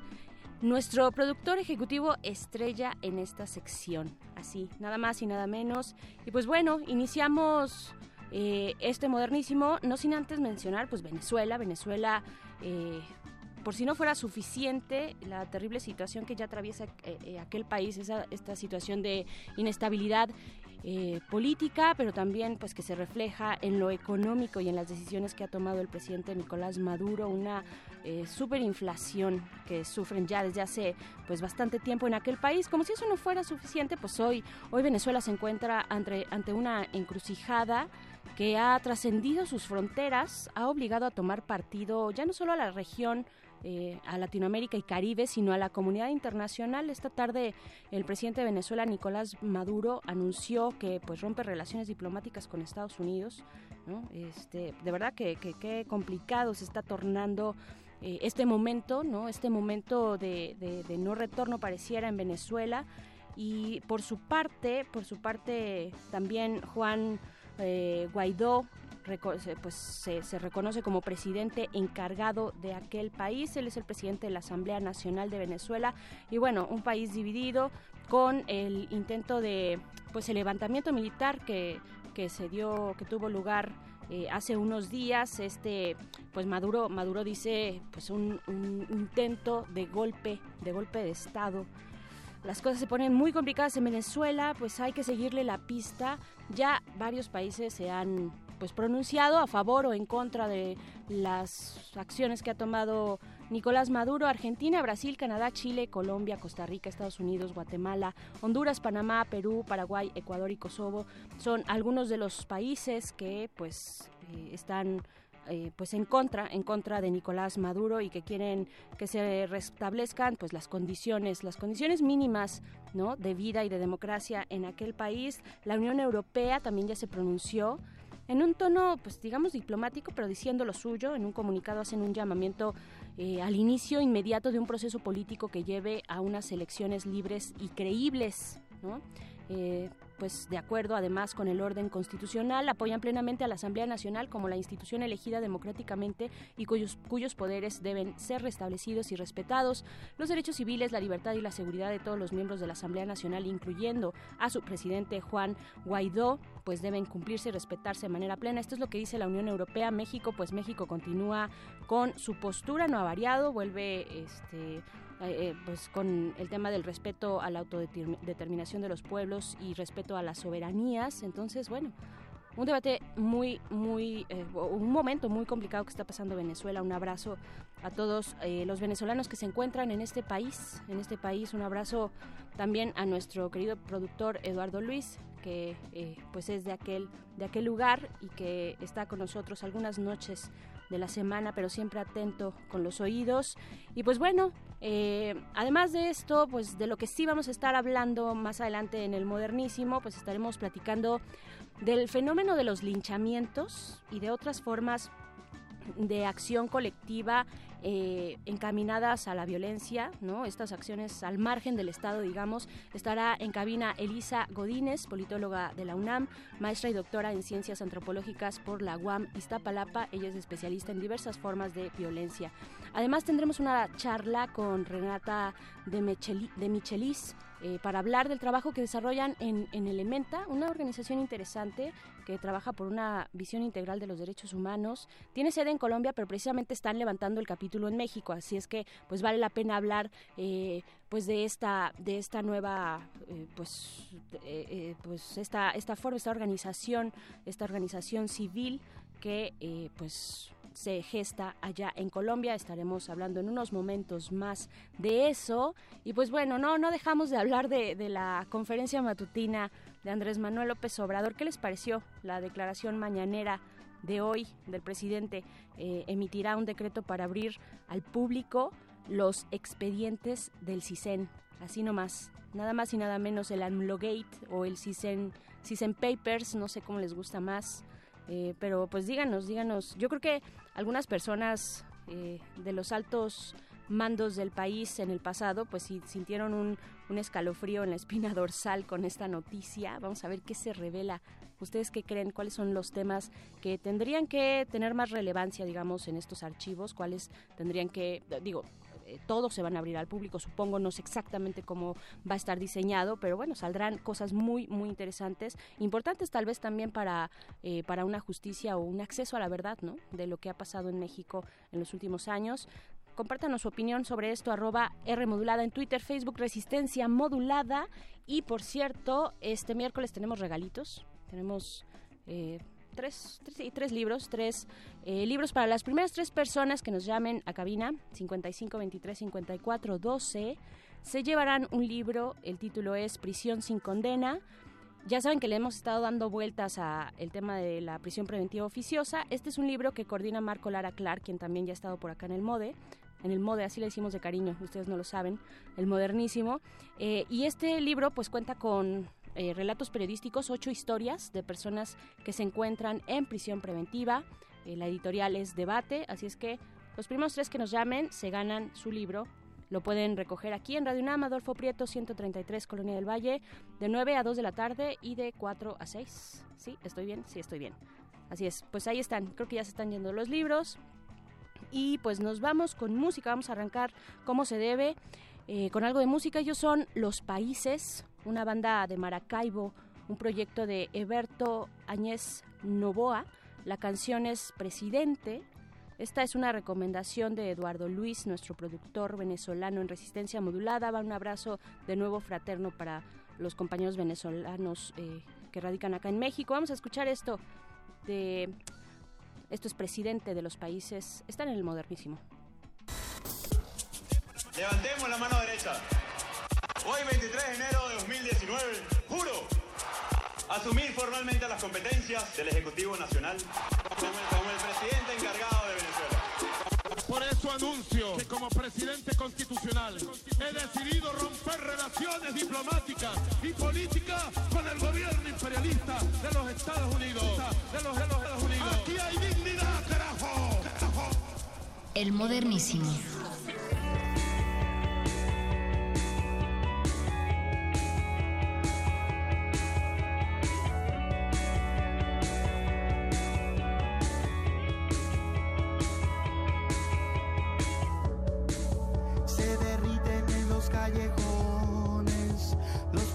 Y los dinosaurios son la misma pena.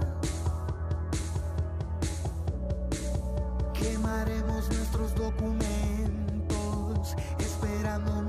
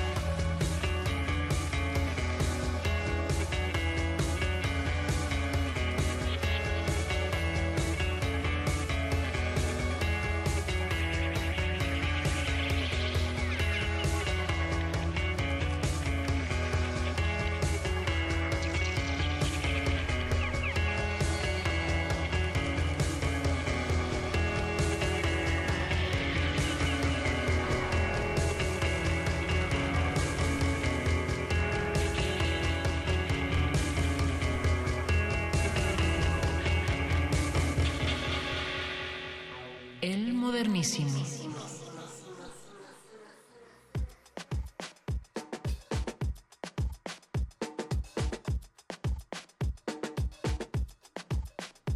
Son las 9 de la noche con 18 minutos.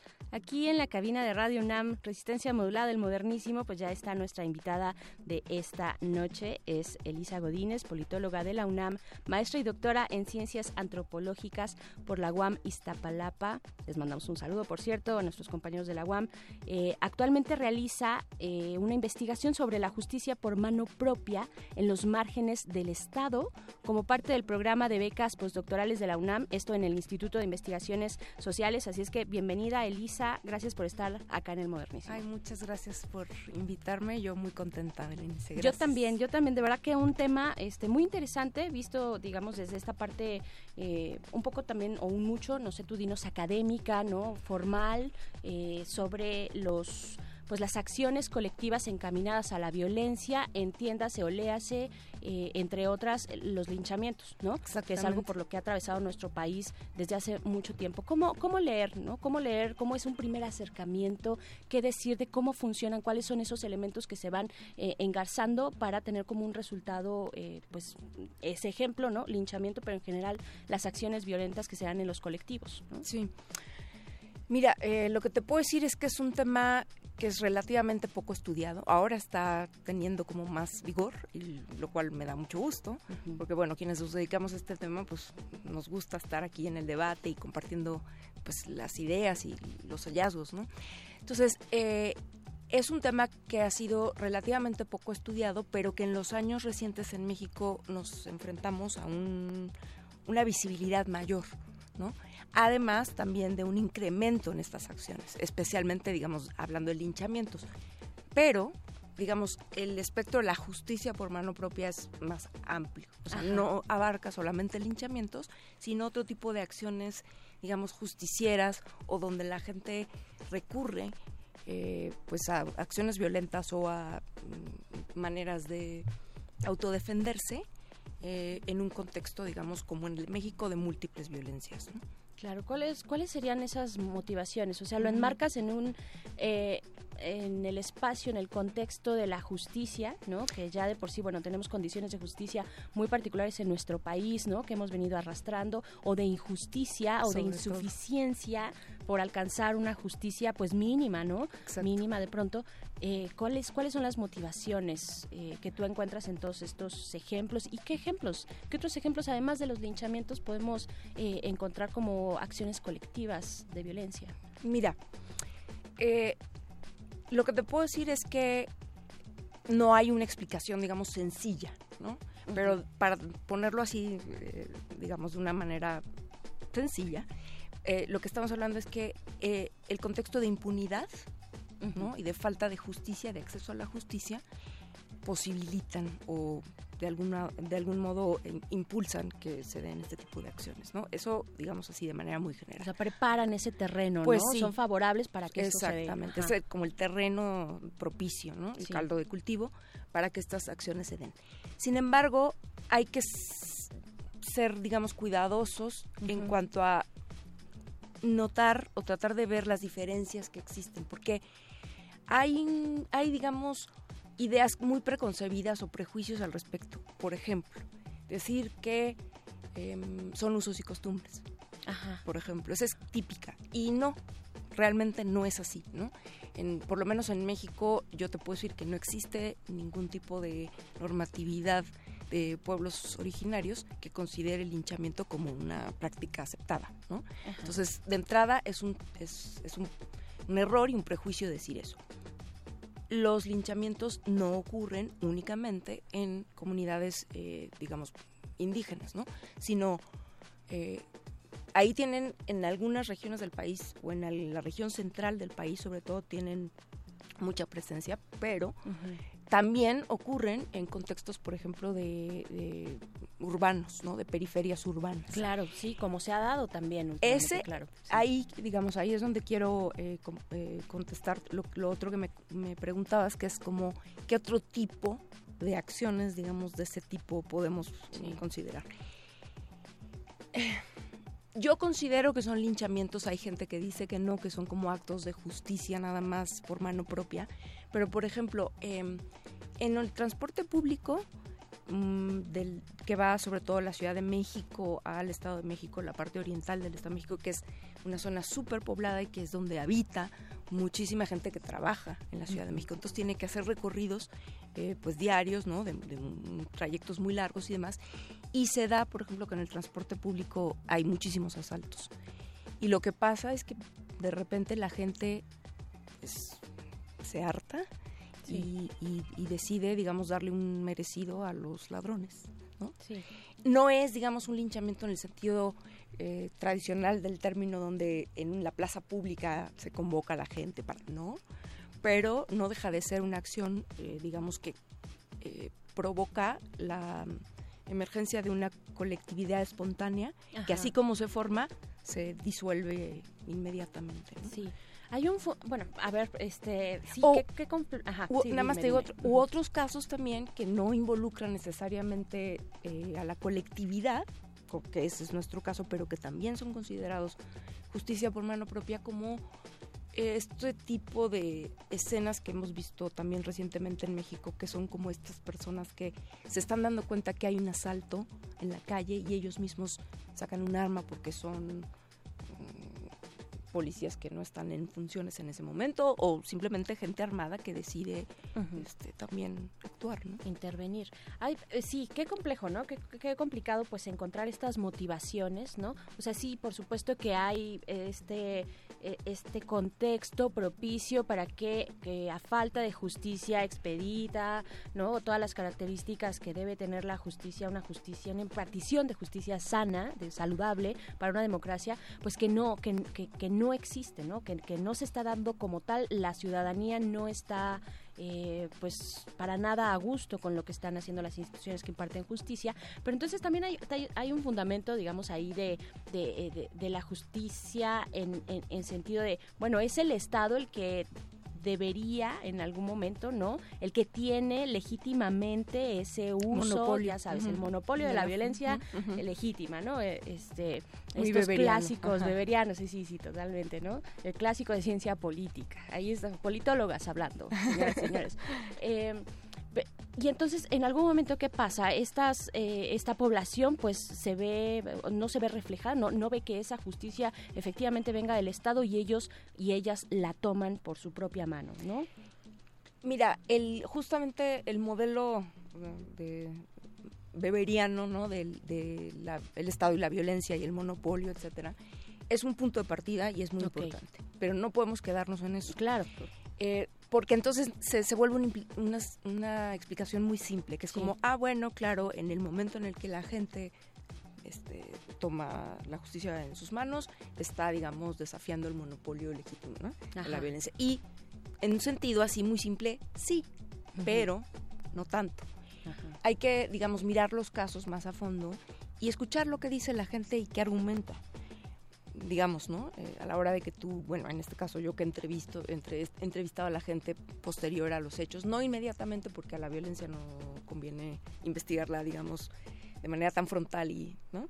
Claro. Casos sí es mejor dar un Darles margen un de tiempo, ¿no? Ajá. Pero digamos, eh, justamente lo que está detrás de esto no es desafiar tanto al Estado como reclamarle que no está cuando tiene que estar, que no está presente, que no está cumpliendo con su obligación de garantizar seguridad, que no está cumpliendo con su obligación de impartir justicia eh, como la gente necesita concebirla, porque la gente, y no quiero decir con esto ni minimizar, digamos, su entendimiento, sino que tiene su manera de entender la justicia.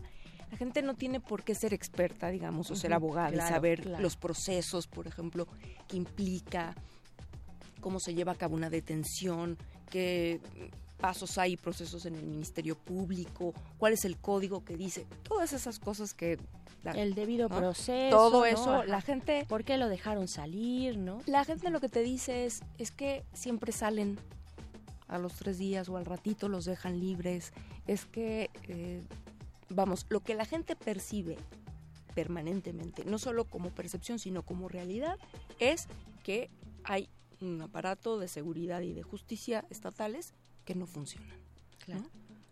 Estamos hablando con Elisa Godínez, pues de estas estas acciones colectivas que, que, se, encaminan hacia la violencia, llamémosle linchamientos, pero hay también otros, otras formas, ¿no? Eh, eh, eh, quedándonos un poquito, estacionándonos un poquito más en, en, el tema de los linchamientos, hay un aumento, hay, eh, sí, o sea, porque esa es la percepción al menos, ¿no? De la ciudadanía, eh, de que sí hay un aumento de, de, estas acciones que viene acompañado también de la violencia. ¿Sí es, sí, efectivamente es así? Mira, yo creo que la percepción, en, en, efecto, es que sí han aumentado. Ajá. Eh, fa hacen falta registros históricos de, digamos, de tiempo atrás, sí. ¿no? Porque los recuentos más eh, eh, socorridos y más importantes en México datan, digamos, de mediados de la década de los 80 del siglo pasado ahora ahí, bueno, hay eh, muchos recuentos, ¿no? Y en esos recuentos, bueno, sí hay, digamos, se puede notar que ha habido aumento. El aumento no es exponencial.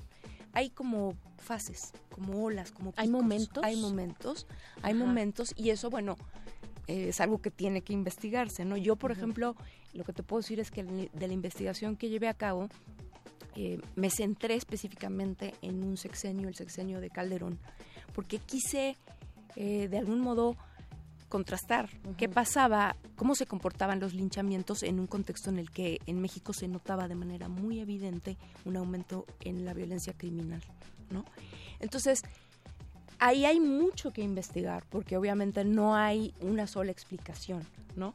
Pero en los últimos años sí te puedo decir que ha habido, eh, además, mucha mayor atención mediática al hecho. ¿no? Ajá, sí. También sí, eso sí, pasa, porque, mira, eh, el que existan estos aparatos de celulares y demás que ya comunican de inmediato las cosas, no es lo mismo que hace veintitantos años, ¿no? Entonces ahora todo se comunica de manera rápido y también los dispositivos móviles se han convertido, digamos, en un, un elemento más y muy importante a tomar en consideración porque también hay que analizar mucho eh, cómo, qué papel juegan en, digamos, en la reproducción de las violencias, en el registro claro, de las sí, violencias y eventualmente también en, en, generar en algunos momentos y en ciertas circunstancias eh, rumores, eh, cosas por el estilo. Hace unos meses hubo varios casos muy sonados porque ocurrieron de manera muy cercana de un rumor que se corrió por WhatsApp, por WhatsApp al menos Ajá, ¿no? sí, sí. y que provocó eh, el linchamiento de personas inocentes. ¿no? Sí. Entonces, creo que eso eh, nos está hablando de algo que tenemos que analizar con mayor cuidado. Claro, del elemento de la tecnología, ¿no? Así Particularmente de la te tecnología de la comunicación, cómo está jugando también un papel, ¿no? En, en, en este, pues en todo este gran mosaico que nos estás eh, tú comentando ahorita, Elisa. ¿Qué encontraste en, en, en, cuanto a pues este acercamiento que tuviste sobre el sexenio de Calderón, no? Porque pues sí, fue un, un momento terrible, ¿no? Teníamos noticias de verdad eh, de, de, de, de, una violencia hijo, escalofriante, ¿no? Uh -huh, eh, uh -huh. ¿qué, qué, qué, encontraste? ¿Sí hubo este contraste que, que tú presuponías, que tú tenías en tu hipótesis? ¿Cómo fue? A ver, te cuento rápido fue, digamos, para decirlo en palabras muy llanas, digamos, una foto, ¿no? O sea, uh -huh. es una foto del momento. A mí me hubiera gustado claro. tener más tiempo para hacer una, un recuento mucho más largo, ¿no? Pero me interesaba ver un poco qué pasaba en el momento, digamos, de esta eh, tanta violencia en México que se, se, explotó así de manera muy evidente. No, no necesariamente coinciden eh, los picos, por ejemplo, de ciertos eh, números o datos de violencia, por ejemplo, el número de homicidios, los años Ajá. con mayores homicidios no necesariamente son siempre los años de mayor linchamiento, ¿no? Uh -huh. Pero en, la, en, uno o dos años sí coincidieron, digamos, significativamente. Sí. Homicidio ¿no? doloso. Exacto, Ajá. o sea, los, eh, digamos, sí. este recuento, ¿no? Sí. que es un, un dato, no es el único, pero es un dato importante. Eso por el lado, digamos, de los datos numéricos, dato. Ahora, por el lado eh, ya un poco más de análisis de contexto y, y, demás, lo que te puedo decir es que mmm, a nivel nacional, que fue un poco la mirada que yo hice, eh, no, los linchamientos no, ocurri no ocurrieron durante ese sexenio en los sitios de mayor violencia, digamos, relacionada con el crimen organizado. Ajá, estos focalizados, ¿no? Digamos, así de manera ¿no? evidente, Sí. no, no es tan, Tamaulipas, tan Michoacán. así, no, para nada, ¿no? Y entonces eso te da cuenta de otro tipo de factores que hay que tomar en consideración como los contextos regionales, como las historias recientes, como la- las- los factores culturales y demás. La región central del país, digamos, es una región eh, que en donde ocurren eh, ocurre un alto número de linchamientos en ese en ese periodo que yo consideré y, y actualmente, ¿no? Pero no es eh, la uni- las únicas regiones, es decir, el linchamiento está presente prácticamente en todo el país, ¿no? Prácticamente. Mm, a ver, por ejemplo, no sé, en O sea, en se da el igual no- que en el norte, que puede ocurrir en... digamos, en el norte es tal vez menos el número de linchamientos en comparación con la región central, sí, pero igual pasan, ¿no? Sí. Tal vez con otras características, ¿no? Porque también no todos los linchamientos son iguales. Esa es otra de las cosas que yo pude, digamos, demostrar en, el- en la investigación, ¿no? Claro. Cuando digo que no todos son iguales, es que sí, en, en efecto tienen un, digamos, una estructura todos, ¿no? Es como la, eh, el momento en el que se reúne una colectividad y hay un momento en el que se desata la violencia, ¿no? Eh, entonces, digamos, de manera muy general y hay, digamos, es una violencia en donde es de muchos contra pocos o uno, ¿no? Esa es la estructura, digamos, básica. Pero eh, ocurre de maneras, eh, digamos, con, con bastantes matices, ¿no? Con sus matices, Con sus claro. matices, ¿no? Eh, hablando de acciones colectivas, pues tenemos una muy reciente, digo, a- este, distinta a los a los linchamientos. Pues tenemos esta acción reciente terrible que se da en una colectividad, ¿no? Esto que ocurrió en Hidalgo, en Tlahuelilpan.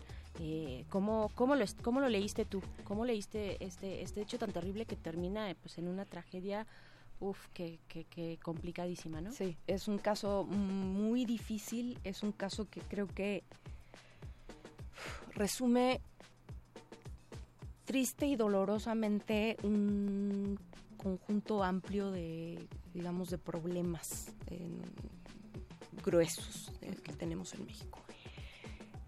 Me, me pareció muy pertinente eh, cuando comentamos antes un poco este, que, que íbamos a tocar este, este caso, porque porque a pesar de que no es directamente un caso de linchamiento, ¿no? fíjate que suscita eh, el mismo tipo de explicaciones un poco eh, preju- prejuiciosas. Por ejemplo, ahorita quiero voy a entrar a ese punto, como por ejemplo decir eh, es que eran ladrones y entonces se merecían casi a ver lo que les pasó. ¿no? Sí, sí. Entonces, ese tipo de, de, digamos, de explicaciones prejuiciosas o pre- eh, prejuicios da cuenta de que cuando nos topamos con este tipo de situaciones eh, en donde hay una colectividad que actúa, digamos, de manera, en principio para el común de las personas, inexplicable, porque es como, ¿por qué la gente sabía que era peligroso y aún así estaba allí? ¿no? Hay un montón de, sí, de Por ejemplo, dudas, de ¿no? incógnitas, de, como de razonamientos, ¿no? Ajá, exacto, ajá, como de sí. razonamientos. Igualmente como en el caso de los linchamientos también es como la gente es, es que la gente dice, ¿no? Es que actuaron como, como salvajes, como animales, ¿no? Entonces, a ver, más allá de que estemos o no de acuerdo con esas opiniones, el punto es que no resuelve nada decirlas así como tal, porque, digamos, no explican. Sí, no abonan. No solo no abonan, sino Sí, no no explican absolutamente nada. No están diciéndonos nada de por qué la gente hace esas cosas. Entonces, el caso específico de, de Tlahuelilpan, por como te decía, para mí de- resume de manera muy dolorosa muchos problemas que tenemos en este país. Em,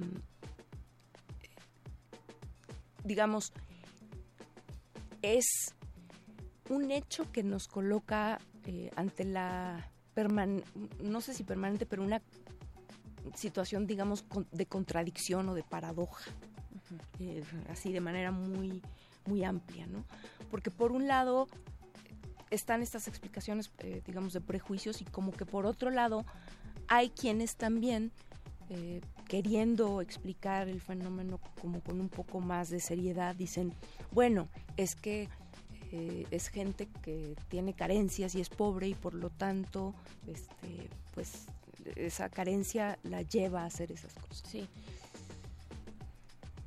Nos, vamos, puede haber elemento, digamos, efectivamente de, de carencia económica, muy probablemente sí, pero hay que, insisto, ver mucho más allá, es como desmenuzar un poco más, no solamente es el factor económico, sino también hay otros factores, eh, digamos, educativos o de carencia de educación o de, o de deficiencia, digamos, en cuanto a no quiero usar la palabra moral porque se, se presta a un malentendido, pero sí, digamos, hay un- una falla profunda en, digamos, la cuestión ética.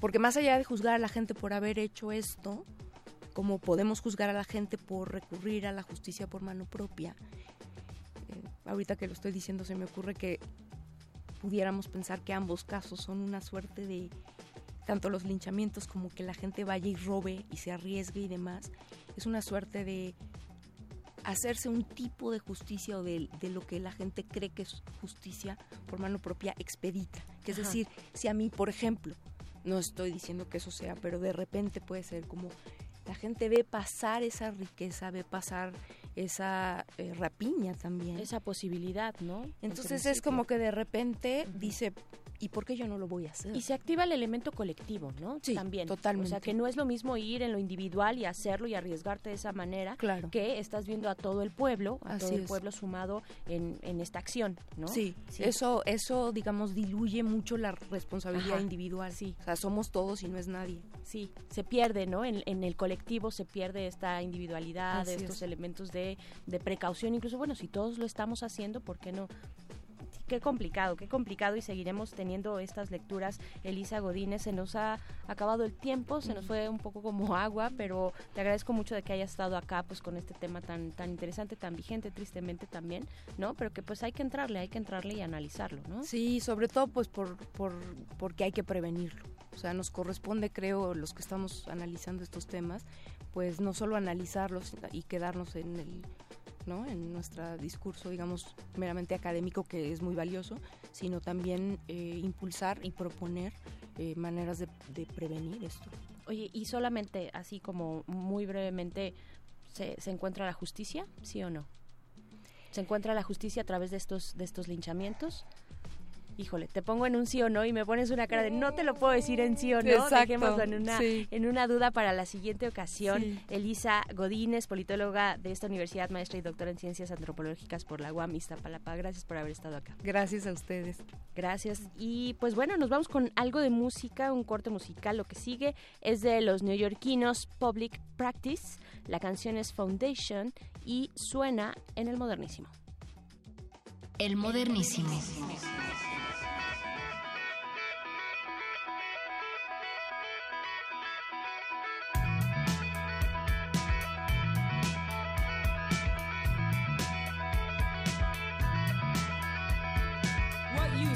Rational mind when speaking with the sick, the damaged? They have no use for logic. There is only one way, and it is not mine. We walked through our house, and I slipped into a room. I closed the door and jumped out the window running through the grass, down the street, looking for a new house to call my own. That old house was crumbling, the foundation cracked.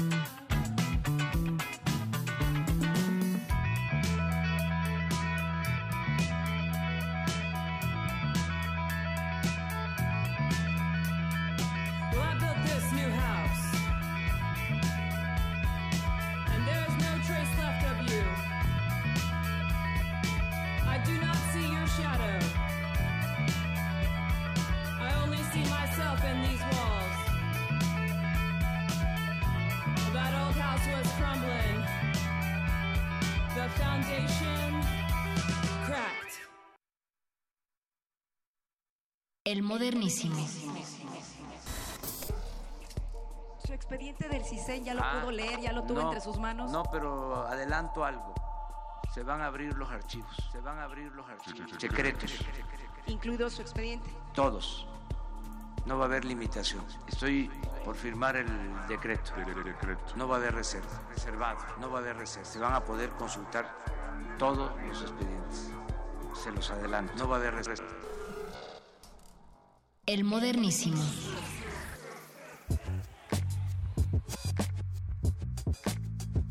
Ahí está lo que dijo el presidente esta mañana. Se van a abrir los archivos. ¿Ustedes creen que, que no haya, que no le haya echado ya un ojito a su propio archivo del CISEN? No sé, yo, yo lo dudo un poco. Yo creo que él fue lo primero que llegó a hacer este, en cuanto tomó posesión.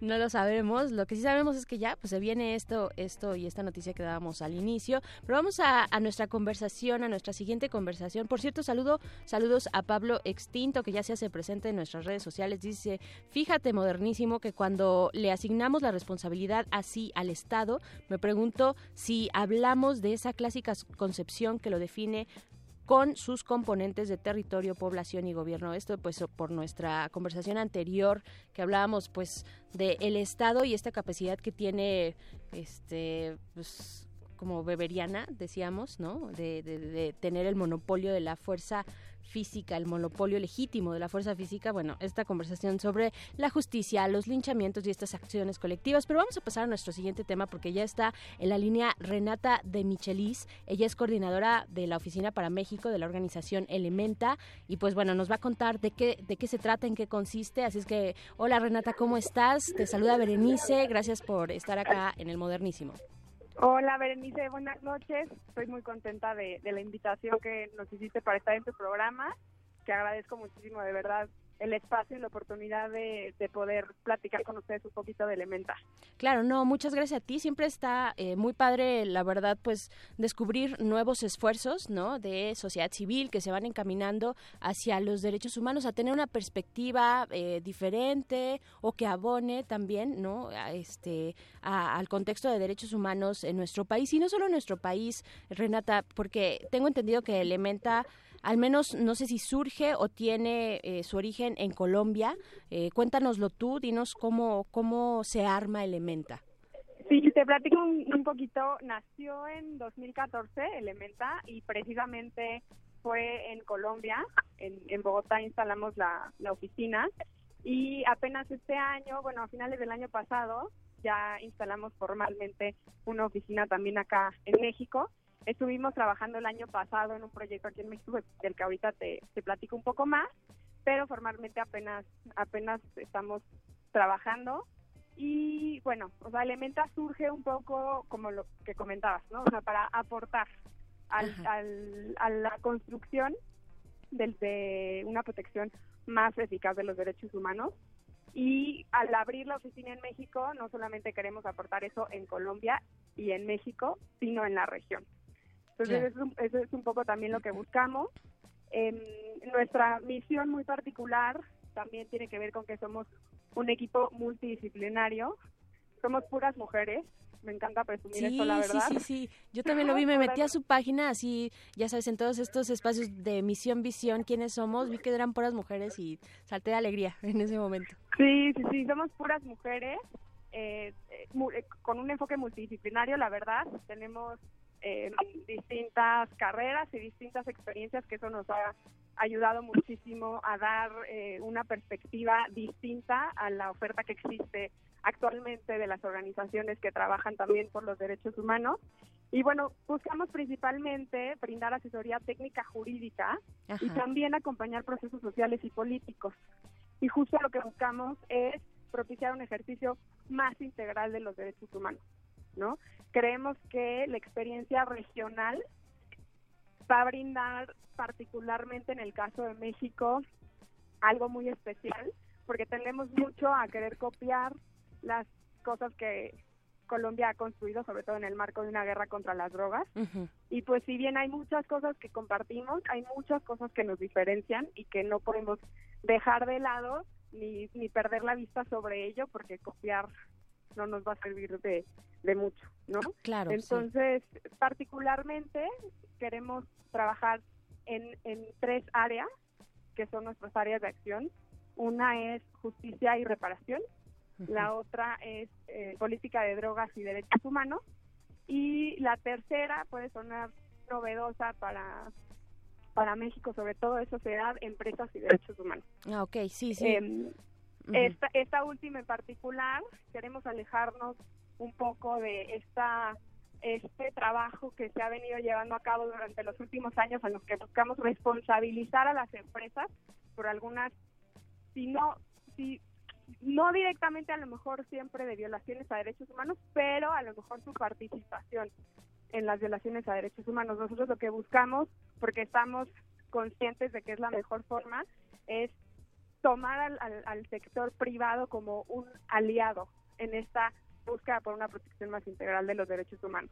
Claro. Entonces yo creo que eso en particular es como la línea más más novedosa sí. que, que tenemos. Sí, totalmente. Sí, es un tema al que le tenemos que entrar, le tenemos que entrar este, pues en espacios como este, en otros espacios que estamos interesados en, en los derechos humanos, la participación de las empresas. Generalmente nos vamos hacia el lado del Estado, ¿no? De exigirle al Estado, por supuesto, que es el garante de nuestros derechos, ¿no? El que tiene que velar por todos ellos, pero, pero dejamos de lado la responsabilidad precisamente de las empresas. Eh, ¿Cómo? Bueno, hay que, la verdad es que yo, Renata, te voy a decir, vente más adelante a platicar precisamente de este tema que está, que está bien interesante. Pero antes, dinos dónde, dónde podemos seguirles para aquellos que estén interesados, pues en acercarse al trabajo que están haciendo en Elementa. Sí, sí, sí. Eh, mira, la página web es elementa.co de Colombia. Ajá. Punto Entonces, co. Este, eso es muy importante, punto .co. Ujú. Y nos pueden encontrar en Twitter y en Instagram como Elementa DDHH. Elementa DDHH, esta, eh, Ajá. eh, ajá, la, eh, es como se abre- y- abrevia derechos humanos. Ajá. Exacto. Y en Facebook estamos como Elementa Consultoría en Derecho. Perfecto, perfecto. Renata de Michelis, coordinadora de la Oficina para México de Elementa, pues híjole, qué buena noticia que se den más esfuerzos de sociedad civil. Bienvenida Elementa, bienvenida además que sea un esfuerzo de mujeres y pues sigamos más adelante, ¿no? Te vienes acá a cabina, no, no, este, pues cuando tengas un poquito más de tiempo, ¿vale? Claro que sí. Muchísimas gracias. Gracias a ti, Renata. Y pues bueno, ahí está esta pues esta opción hay que ir viendo pues cómo se van construyendo en otros en otros aspectos de la vida pública social de México y además con esta experiencia que tiene ya Elementa desde 2014 en Colombia, ¿no? Si uno de sus ángulos fuertes es precisamente eh, la justicia y el combate a, las, a las drogas, ¿no? Entonces, eso, eso está interesante de ver. Nosotros nos estamos despidiendo ya porque se acerca la hora de la tecnología en esta cabina. Ya viene Resistor. Pero mm, bueno, nos vamos a despedir precisamente con algo de Colombia, como ya es costumbre, casi cada miércoles sonamos algo de aquel país. Hijo, es que no dejan de producir música increíble. Eh, para no dejar, además de mencionar ¿no? los momentos complicados por los que está atravesando eh, Colombia después del atentado a la Academia de Policías del jueves pasado, eh, pues la sociedad colombiana salió este domingo a una marcha contra el terrorismo. Eh, por supuesto que es es un hecho que simbra la memoria de Colombia, una Colombia que ha tenido distintos episodios de violencia en su historia, ¿no? Nada más basta con asomarse al siglo pasado. Eh, lo cierto también es que en momentos como este, precisamente, momentos de temor, de miedo, de inseguridad, es cuando eh, podemos exigir sin darnos cuenta tal vez mm, un poco de mano dura, ¿no? Eh, y, esto puede llevar a la represión. Entonces también la reflexión está, está por ahí. En fin, nos despedimos con esto que es de Julián Mayorga, un colombiano que gusta de diseñar sus propios sintetizadores. Él estudió composición electroacústica y algorítmica en Madrid. Y lo que vamos a escuchar se titula Sayonara, la canción perfecta para despedir el modernísimo de esta noche de miércoles 23 de enero. Nos escuchamos eh, la próxima semana y gracias a la producción del otro lado del cristal, sobre todo gracias a ustedes que escriben en nuestras redes sociales y que nos escuchan y nos prestan sus oídos. Muy buenas noches, quédense aquí en Resistencia Modulada. Yo soy Berenice Camacho. Hasta luego.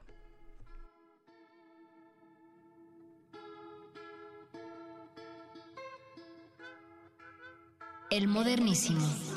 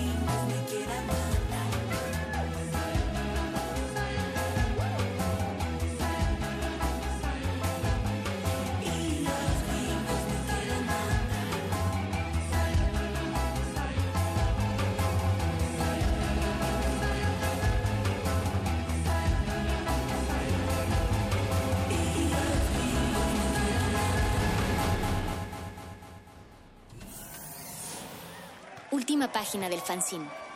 Pero mientras el futuro esté desigualmente repartido, buscaremos llegar a él. El modernísimo.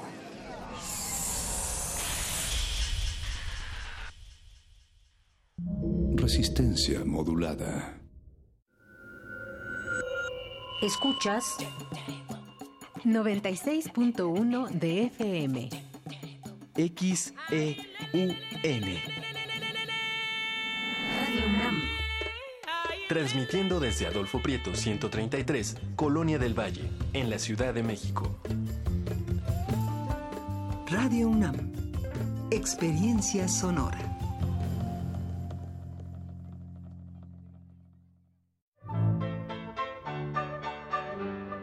En el marco del M68, a 50 años del movimiento estudiantil, el Museo Universitario del Chopo te invita a disfrutar de la exposición colectiva Las Superocheras.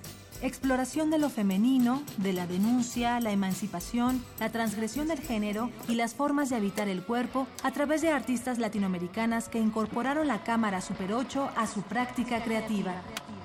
Exposición abierta hasta el 17 de marzo de 2019. En el Museo Universitario del Chopo, el M68 se vive.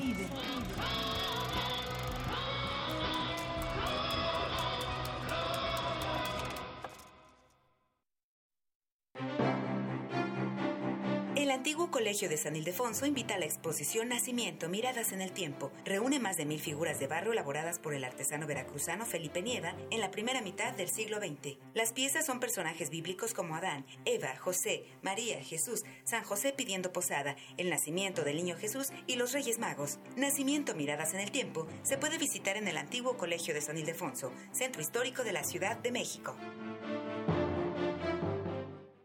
La revista de la universidad en radio. Te invitamos a escuchar esta serie, donde cada mes diferentes personalidades se darán cita para dialogar sobre los conceptos a los que se enfrenta día con día el ser humano. Música, extinción, revolución, palabras. Cada tema será abordado desde la visión de nuestro invitado semanal. Dialoga con nosotros todos los jueves a las 16 horas por el 96.1 de FM en el papel, en la pantalla, en las ondas y en la web. La revista de la universidad abre el diálogo en Radio UNAM. Experiencia sonora.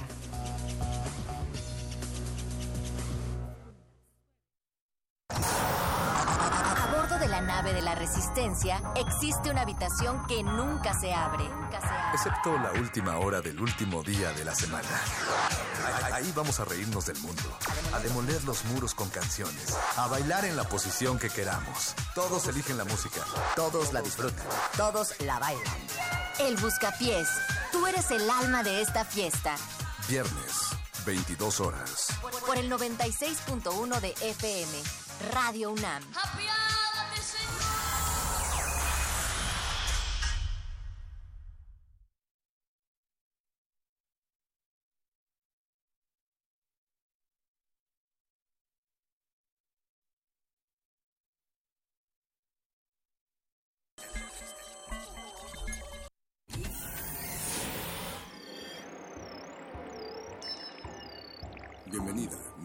Orgánica.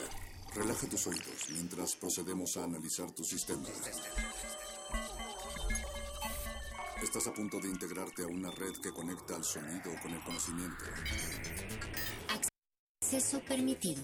Por favor, respira, relájate y prepárate para la abducción. Resistor. Esto es una señal.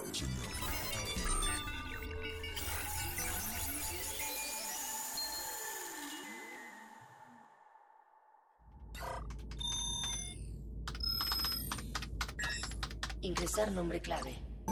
Resistor. Ingresar código de emisión. R 3 2 0 7 2 3 0 1 2 0 1 9 Acceso permitido. Inicia secuencia sobre el futuro laboral. ¿Cuáles serán las nuevas áreas laborales en el futuro? El avance tecnológico está marcando la pauta en cuanto a las nuevas profesiones. Existen distintos puntos de vista en torno a este tema, desde la idea de que eventualmente las máquinas puedan realizar el trabajo de los seres humanos. hasta el planteamiento de nuevas disciplinas que atiendan a las necesidades de las tecnologías innovadoras.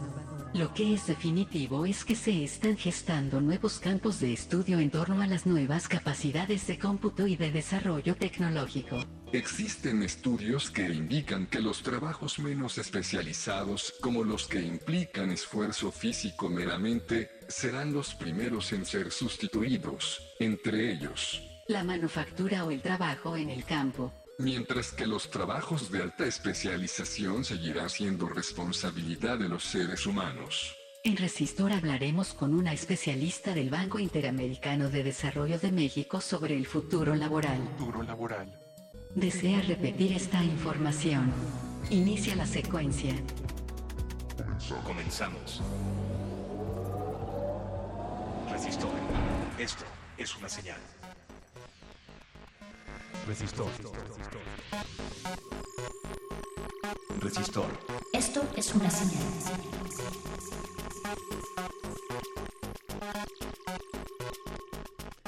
Muy buenas noches, Resistencia Modulada. Da inicio una emisión más de Resistor, su sección de ciencia y tecnología favorita aquí en Radio UNAM. Estamos transmitiendo totalmente en vivo en el 96. en el 96.1 de FM Radio UNAM desde aquí de sus instalaciones en Adolfo Prieto número 133 en la colonia del Valle, a unos metros de la estación de Metrobús Amores. Y Amores son los que les damos a ustedes por escucharnos y sintonizarnos cada semana. Yo soy Alberto Candiani y tengo la oportunidad de estar conduciendo esta sección que habla siempre sobre los temas más geeks, pero sobre todo sobre los temas más interesantes. Les recordamos que pueden interactuar con nosotros en redes sociales. Estamos en Twitter, arroba Rmodulada. Y en Facebook también nos pueden encontrar como Resistencia Modulada, la única resistencia modulada del cuadrante. Esta noche hablaremos sobre el futuro laboral y al, y al calce les tenemos algunas noticias. La jornada ha publicado que la Organización Internacional del Trabajo ha hecho algunos comentarios respecto a estas nuevas profesiones Dice, nuevas fuerzas están transformando el, el, mundo laboral, advirtió ayer la Organización Internacional del Trabajo, al señalar que los avances tecnológicos crearán puestos, pero con riesgo para los menos preparados. Ojo a los menos preparados.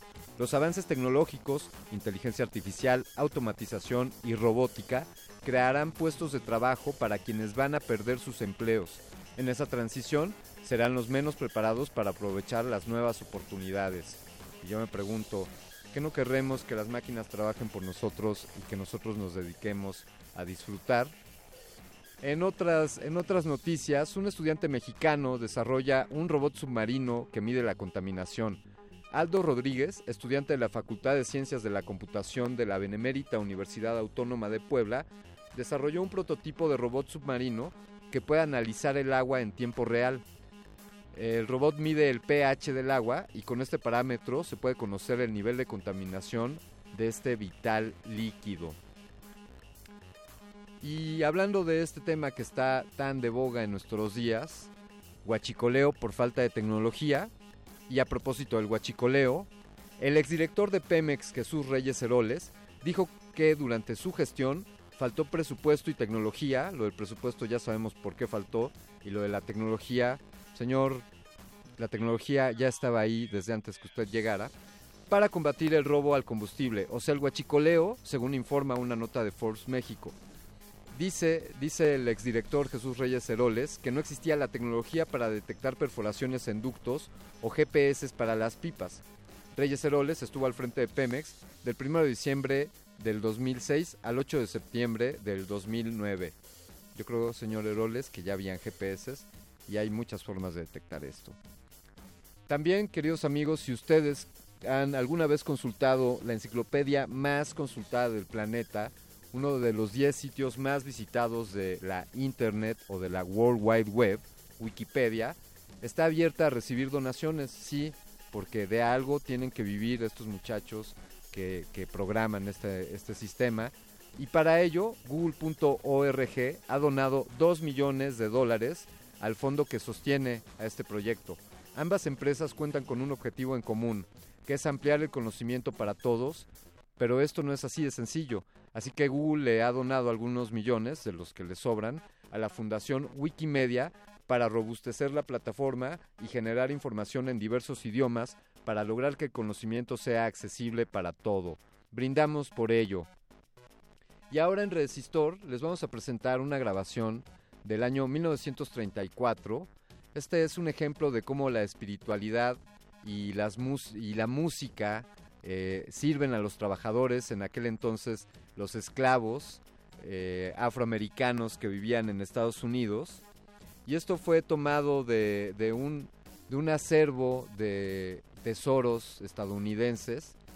Una, una de las primeras grabaciones de de Long John y Alan Longs, les decía de 1934. Esto que vamos a escuchar a continuación se llama Lighting. Estás escuchando Resistor. Resistor. Esto es una señal. señal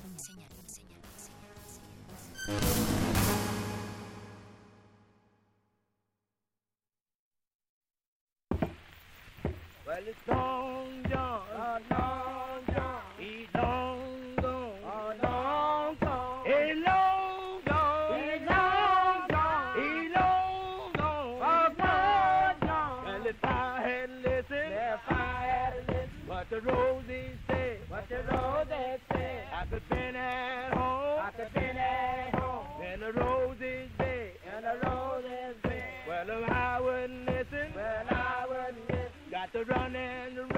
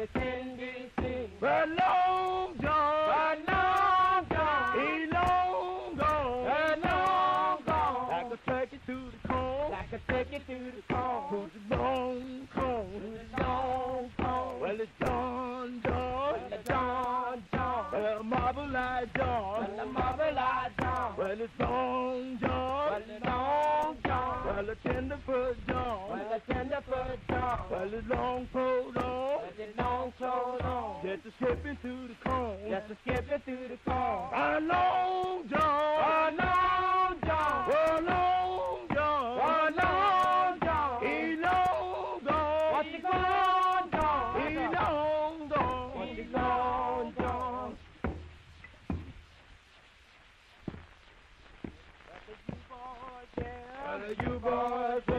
the captain said. What the captain said. Not for you boys, what? Not for you boys, what? Gonna teach you pretty well. Gonna teach you pretty well. Not for you don't work. But if you don't work, gonna give you plenty help. Gonna give you plenty help. Well, I'm long gone. And long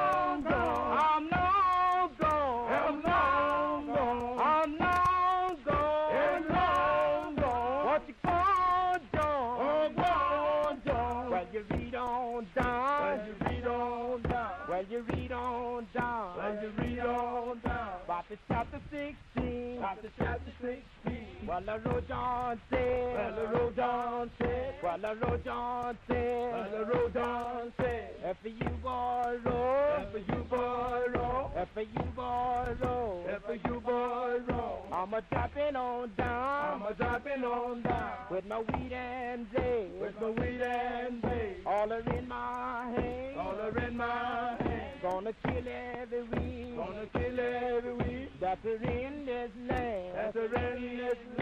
I'm a long gone. Oh, long gone. I'm a long gone. I'm long gone. I'm a long gone. I'm long gone. What you gonna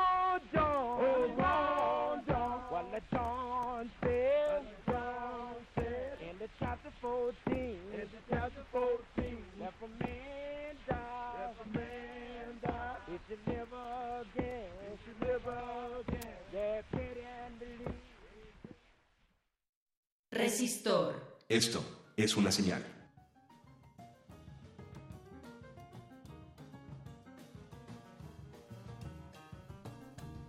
¿Se han preguntado hacia dónde va nuestro futuro laboral con la inserción de la tecnología y la automatización?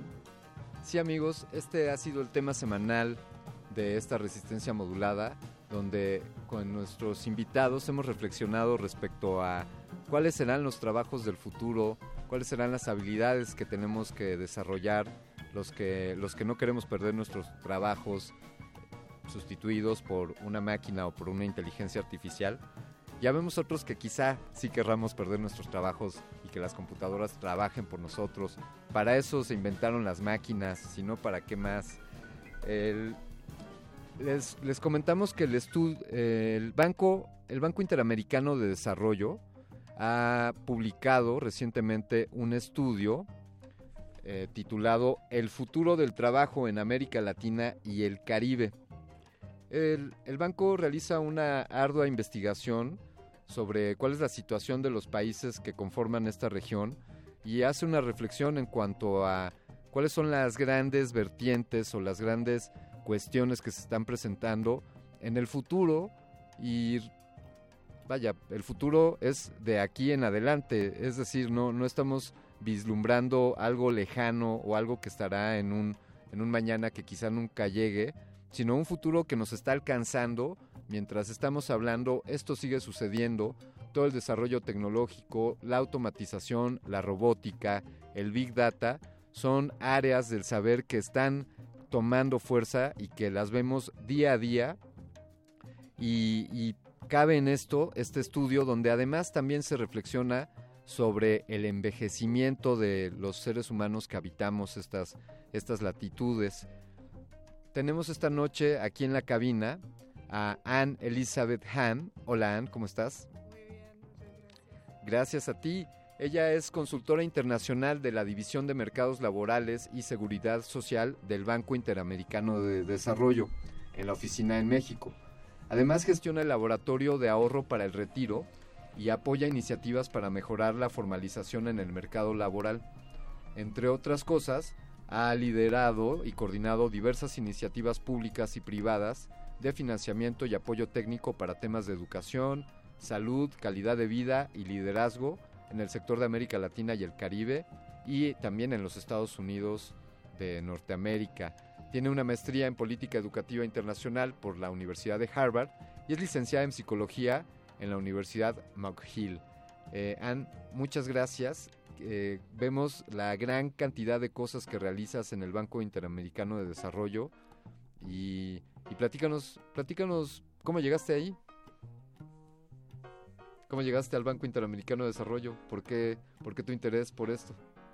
Ah, pues eh, creo que, de- bueno, o sea, un poco para comentar de qué es el Banco Interamericano de Desarrollo.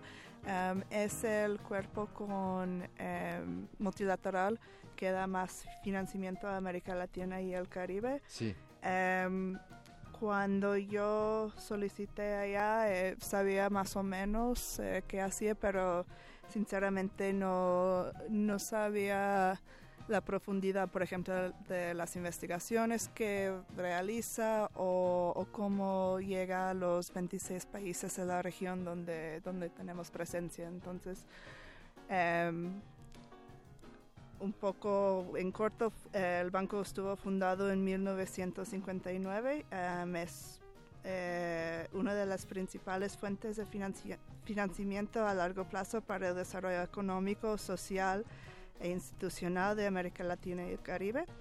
Y también el BID realiza proyectos de investigación de vanguardia y ofrece asesoría sobre políticas, asistencia técnica y capacitación a clientes públicos y privados en toda la región. Yo, yo trabajo en, o sea, Sí. un poco de mi biografía, yo me enfoco en temas del mercado laboral aquí en México. Y desde luego este estudio, El futuro del trabajo en América Latina y el Caribe, es uno de estos documentos de- que, que genera el, el Banco, el Banco de Desarrollo.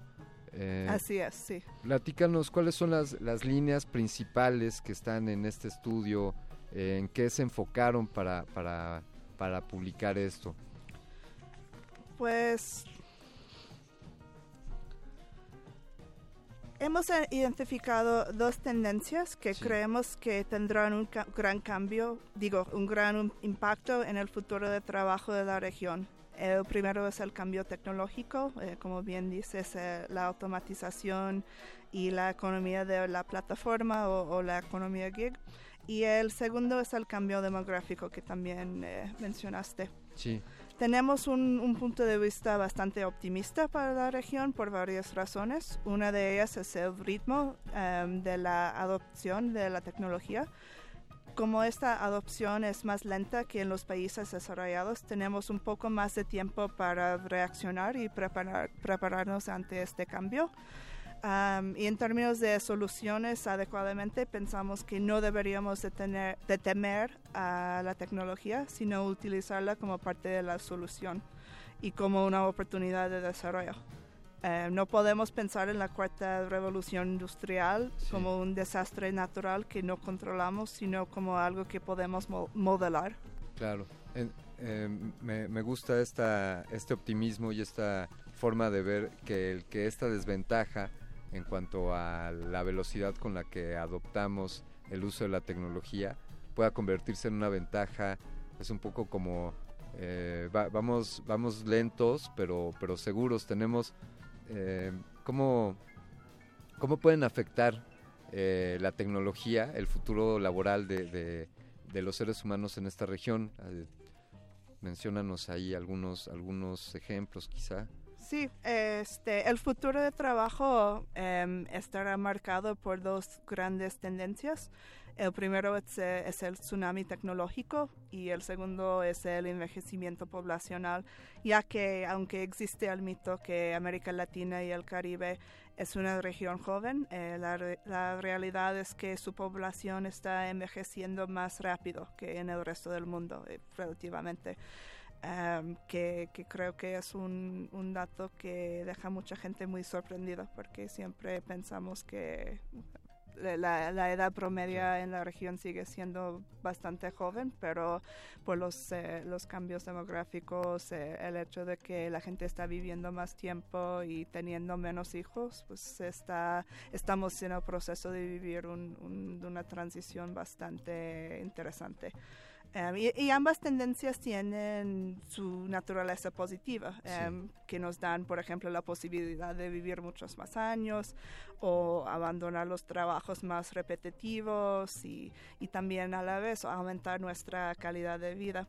Y, o sea, sinceramente presentan una gran oportunidad para la región y para aprovecharla debemos actuar, pero a la vez los desafíos, tam- desafíos perdón, también son numerosos. Eh, pese a que los adelantos tecnológicos se propagan ahora a más velocidad en el, que en el pasado, en la región llegan más despacio debido a que la región cuenta con barreras que, que mencionaré más adelante que le dificultan la absorción de estas innovaciones.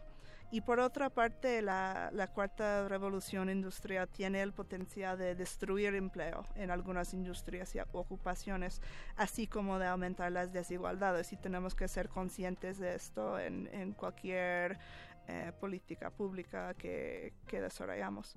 Eh, además, la tecnología está creando nuevas formas de relaciones laborales que pueden conducir a la informalidad laboral en una región que ahora cuenta con altos índices de informalidad laboral.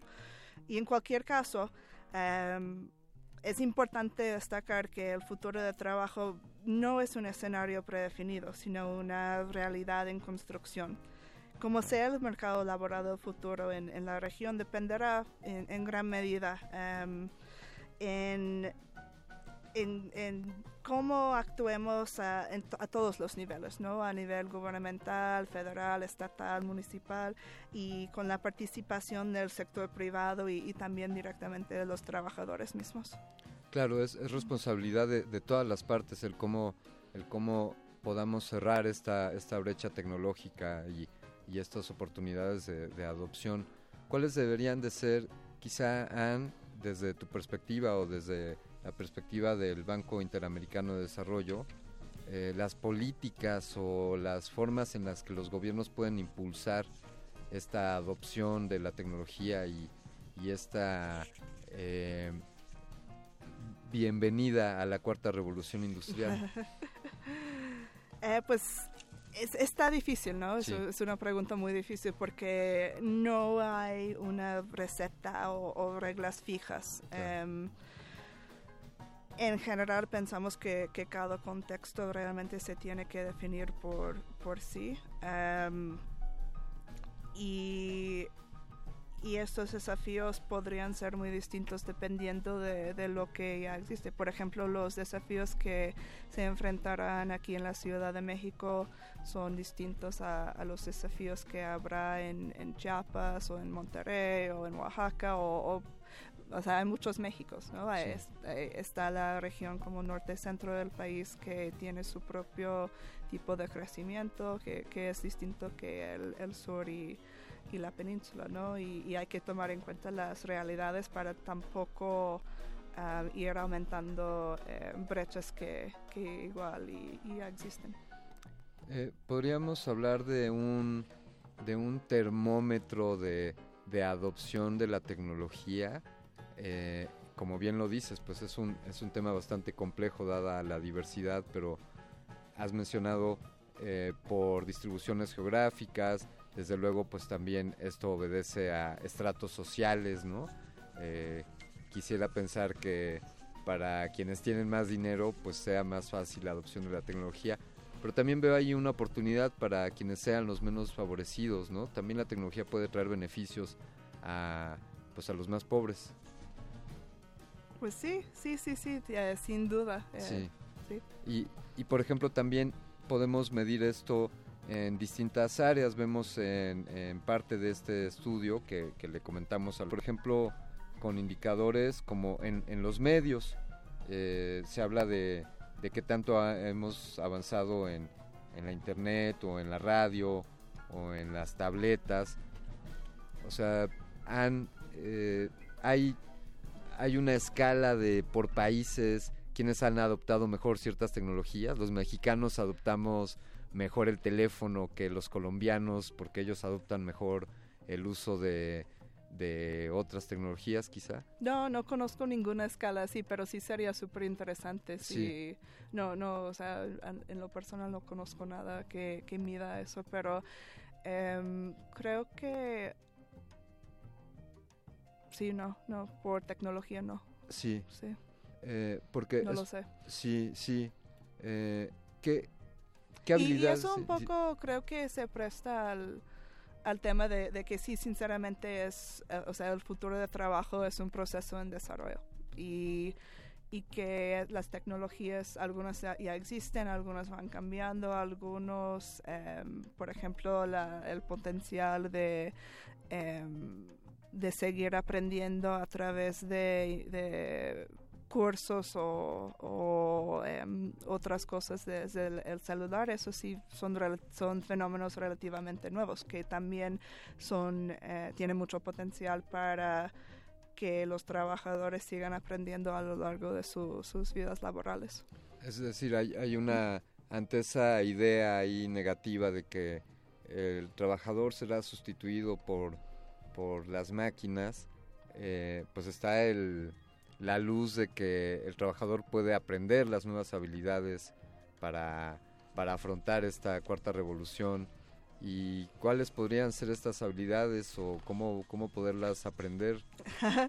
pues te- tendremos un, bueno, eh, el futuro de trabajo es el primero de una serie de, de reportes, mini Sí. reportes, como, como bien dices, y, y uno de los siguientes reportes se trata justamente de estas habilidades, entonces no tengo Ajá. la respuesta ahora, pero en algunos meses va a salir este Es- reporte. Están, es- están ustedes trabajando en este, en este estudio sobre qué habilidades, eso será algo muy eh, puntual, digamos, estarán descritas ahí las profesiones Ujú. eh, o, o las, los estudios que deberíamos de tener para, para afrontar de nuevo, afrontar la cuarta revolución industrial. Sí, y también podrían ser, por ejemplo, habilidades socioemocionales, o sea, cosas que, Claro. que realmente son, eh, son del ser humano en sí, eh, no que, cosas que, que sería, difícilmente em, se puede destinar a, a alguna máquina.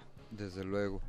Eh, o sea, tú como, tú como psicóloga de, de formación, eh, puedes decir que está aún, está aún muy lejano a que vayamos a terapia con un con una aplicación.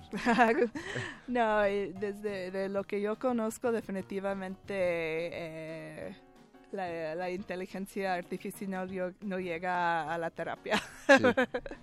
Sí, sería interesante eh, un, un psicólogo, un psicólogo robot. Sí, pero volviendo a tu, Sí. tu pregunta de, o sea, un poco más directamente de, de qué habilidades para el futuro, em, o sea, obviamente va a salir el, el siguiente reporte con más información, pero eh, los individuos al final debe- debemos de aprender todo el tiempo y eso es parte de, o sea, con todos los cambios tecnológicos que están pasando relativamente rápido y, y realmente... em, muchas veces es muy difícil predecir hacia dónde van a ir estas tendencias. Entonces lo que podemos hacer para prepararnos es, es seguirnos em, preparando y, y estar listos para em, confrontar esta, estas incertidumbres. Em, si queremos aprovechar el potencial de esta nueva revolución industrial, debemos adaptarnos y aprender a aprender y actualizar continuamente nuestros conocimientos. Estudiar solamente en la escuela no es una única solución, ya que la demanda de habilidades está cambiando cada vez más rápidamente a lo largo de, nuestras vidas laborales. Um, y, y como dije un poco, este, afortunadamente cada día tenemos más recursos disponibles en línea para acceder al conocimiento y lo que debemos encontrar es el tiempo y la disposición, que sé que a veces es- está difícil, ¿no? Para seguir entrenándonos tanto en las nuevas tecnologías como en nuestras habilidades blandas, em, e- estas habilidades socioemocionales.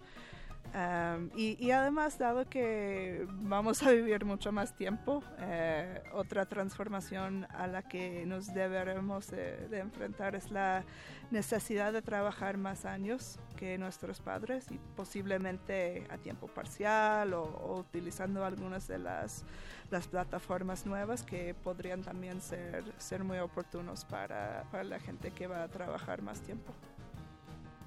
Me, gusta esto de aprender a aprender y de, de que la tecnología misma nos da las herramientas. Es algo que hemos comentado aquí en, en Resistor, cómo eh, podrían verse algunos eh, algunas plataformas o algunas herramientas como incluso como de control, como hegemónicas. Saludos Facebook y saludos Google. Pero eh, también lo hemos dicho aquí, esas mismas son las armas con las que podemos eh, librarnos de esos controles, ¿no?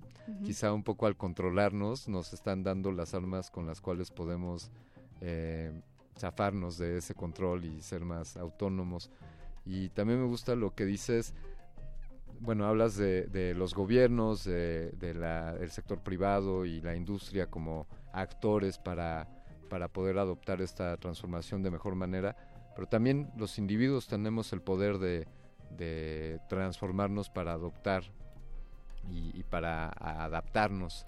Sí, y no, no tener miedo de los cambios. Eh, los cambios pasan y siempre pasan y han pasado y, y lo único, la única cosa constante es el cambio, ¿no? Afortunadamente, eso es, eso es lo único que es permanente, que todo cambia. Le- les platicamos que pueden ustedes consultar este, este trabajo, es de, de acceso público, ¿no? Sí, es, es gratis, sí. Y esto lo pueden encontrar en el sitio web de, del Banco Interamericano de Desarrollo. Eh, aquí les compartimos en Twitter la, el vínculo, esto es iadb.org y ahí navega, puedes navegar a la sección español y, y aquí se ven los, los, los estudios que estarán próximamente. Sé que, que ahora pues te invitaremos para cada uno o, o a algunos otros colaboradores de, del banco para platicar, pero de- permíteme comentarles cuáles son los títulos de estos estudios que están preparándose, que están ahí en el, en el horno.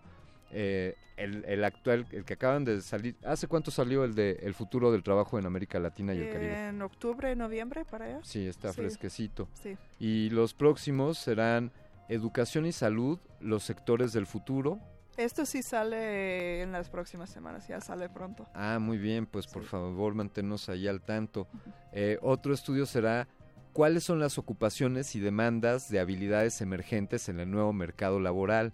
Ah, por eso me la hacías de emocionante de decirme, espérate, espérate a que salga el estudio para que te pueda responder eso. También eh, publicarán cuál es el impacto en la automatización en el empleo. Ese nos interesa a muchos porque nos preguntamos si se puede automatizar las cosas que hacemos.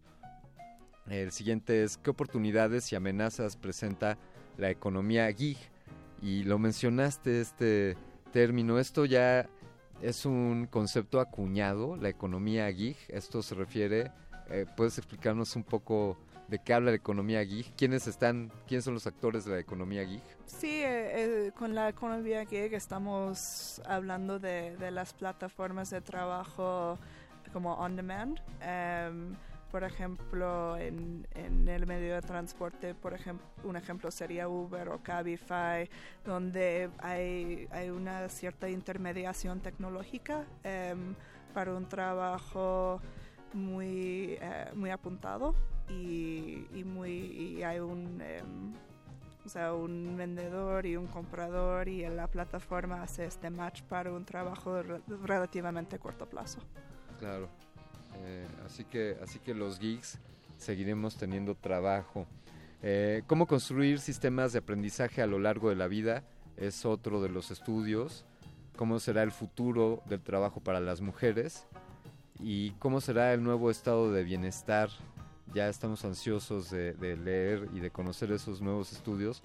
Pero esta noche seguiremos hablando aquí eh, sobre sobre el futuro del trabajo en América Latina con Anne Elizabeth Hand. Y mientras tanto, si te parece, Anne, vamos a escuchar algo, algo de música. Tenemos a continuación, hablando de emanciparse, señores, ustedes que nos quieren controlar con su tecnología, gracias por darnos esa tecnología, porque así nos emanciparemos. Y vamos a escuchar del año 1980, del álbum Offspring, este señor se llamaba Bob Marley y su banda The Wailers y esto es Redemption Song. Resistor. Esto es una señal.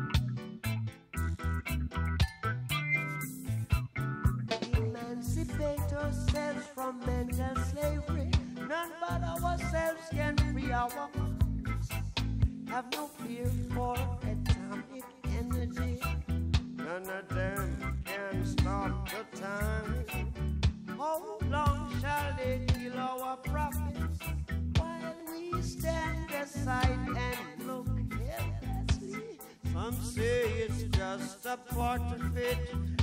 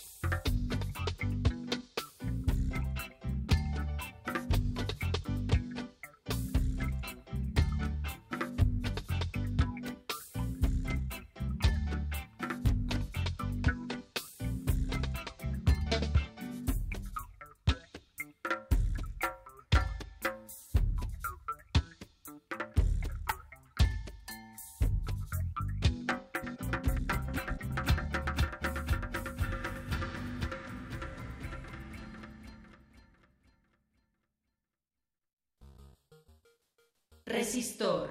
Esto es una señal.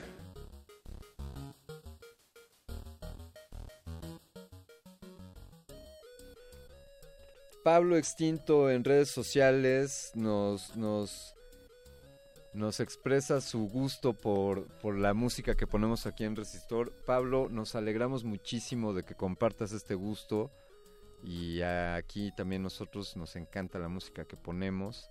Ya les compartimos ahí un vínculo a este estudio, El futuro del trabajo en América Latina y el Caribe. Ya está compartido en nuestro Twitter.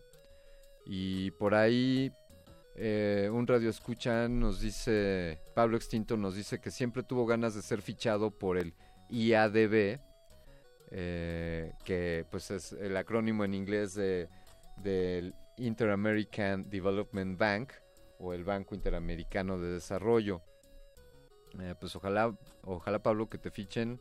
Ya aquí este puedes establecer el contacto con Ann y, pues ya ella te dirá si, si le puedes entrar a esta, esta importante organización que además de funcionar como un banco a nivel internacional y para los países, pues hace este tipo de este tipo de publicaciones que son súper valiosas.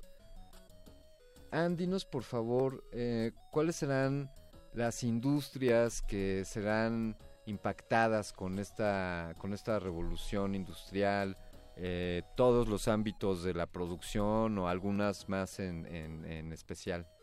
Pues buena pregunta. no, eh, existe un amplio debate sobre el efecto de la automatización. Siempre me, me cuesta esta palabra, automatización. de la automatización en el mercado de trabajo. Eh, los medios de comunicación y un número importante de estudios hacen eco constantemente de los potenciales efectos destructores de las tecnologías de automatización. Eh, este debate se intensificó en el año 2013 cuando una investigación sobre el futuro de empleo por eh, dos académicos, Frey y Osborne, eh, afirmó que un 47% de los empleos en Estados Unidos estaban en un alto riesgo de automatizarse en los próximos 10 o 20 años. Y, eh, sin embargo, eh, es altamente probable que este estudio y otros que utilizan una metodología parecida sobreestimen el impacto negativo de la automatización en el empleo de los próximos años.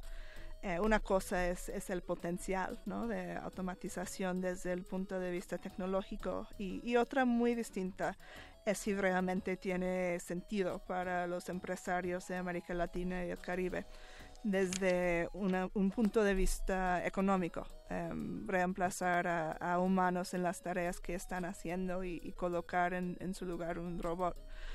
Em, dado que el costo de, contratación de un trabajador en, muchos países de nuestra región es bajo, puede no resultar costo efectiva la adquisición de robots para reemplazar a trabajadores. Por ejemplo, eh, y en el, eh, reporte interactivo tenemos un, un videito sobre eso.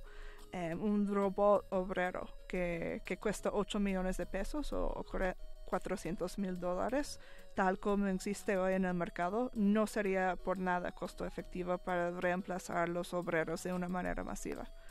Eh, no sabemos, sinceramente, con, con exactitud qué sucederá en el siglo XXI, pero hay motivos para, para pensar que los seres humanos seguiremos teniendo trabajo.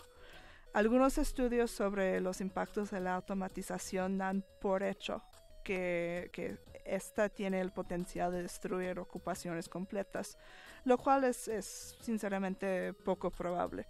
Si fuera así, eh, por ejemplo, la entrada en vigor de los cajeros automáticos hubiera resultado en la desaparición del empleo para todas las personas que trabajaban atendiendo al público en los bancos y esto, como, como bien sabemos, no, no ha sucedido.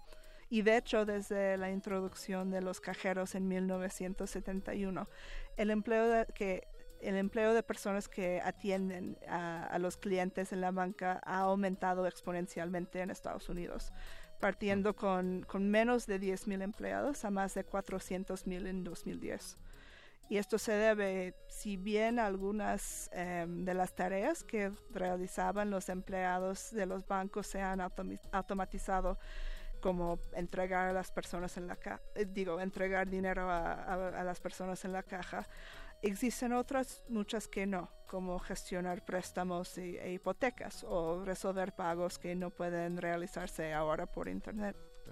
Sí, no, y, y, lo mismo ocurre en, en, la mayoría de las ocupaciones. Aun cuando hay, hay, un número de tareas en todos los trabajos que puedan automatizarse, existen pocas ocupaciones que puedan hacerlo por completo con las tecnologías existentes.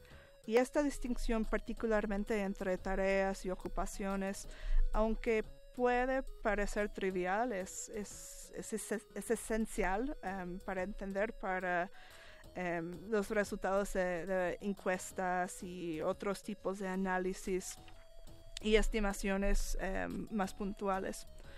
Y algunas estimaciones recientes por parte de la OCDE con un enfoque puntualmente en, tareas em, y, tareas bien definidas. Nos proporcionan cifras menos dramáticas de una destrucción de empleo que el estudio de, de Frey Osborne que mencioné anteriormente. eh, para este ejemplo de Estados Unidos, el, el, potencial impacto de la automatización en el empleo eh, baja de, de, este 47% a apenas un 9% con las estimaciones con base en, tareas que hizo la OCDE.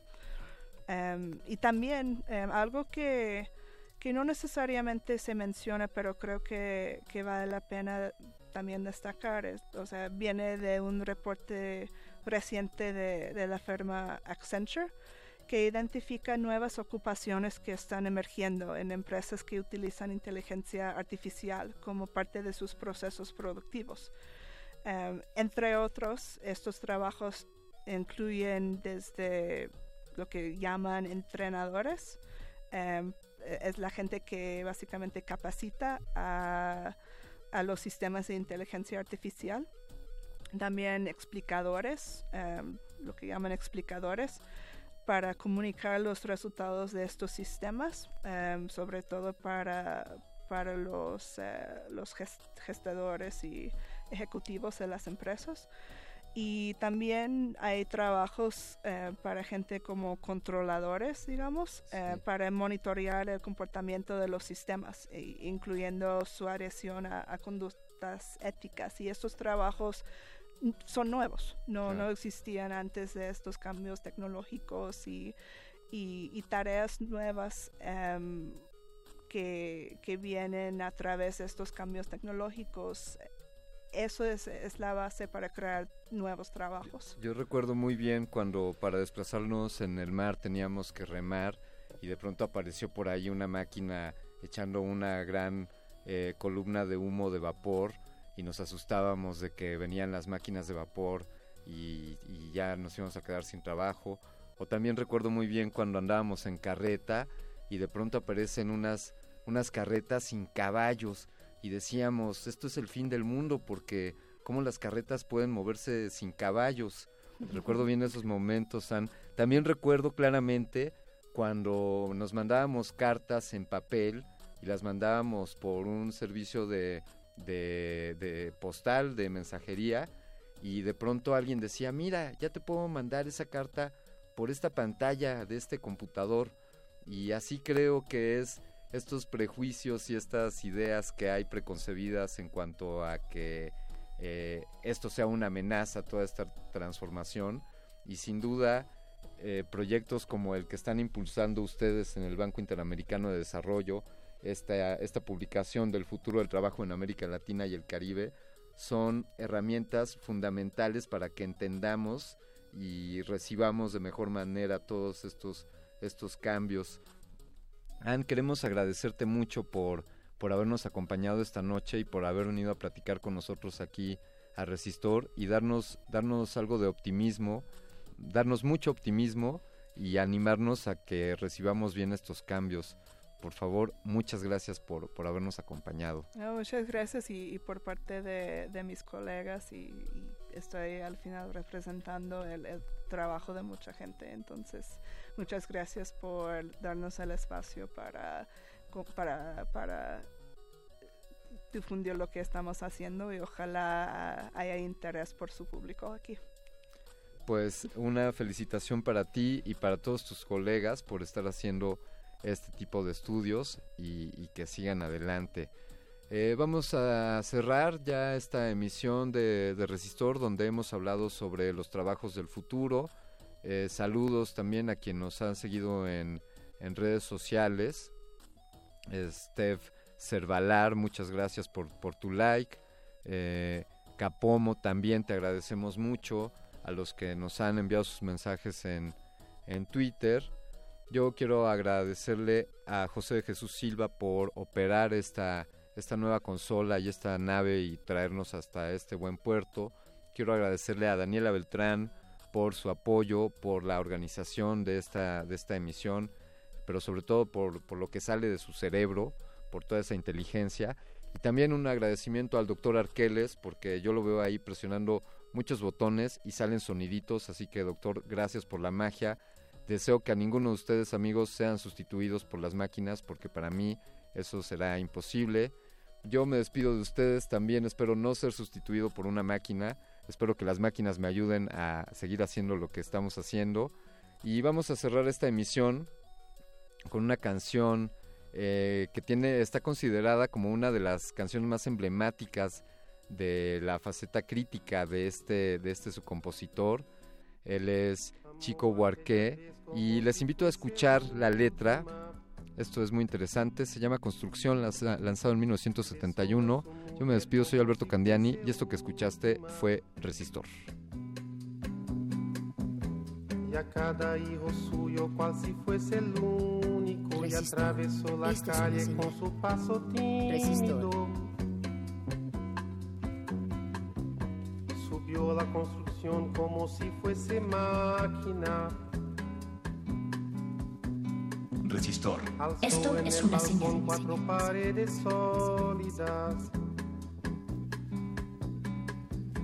Ladrillo con ladrillo en un diseño mágico, sus ojos embotados de cemento y lágrimas.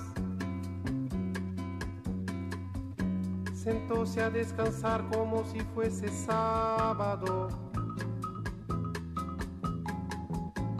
Comió su pan con queso cual si fuese un príncipe.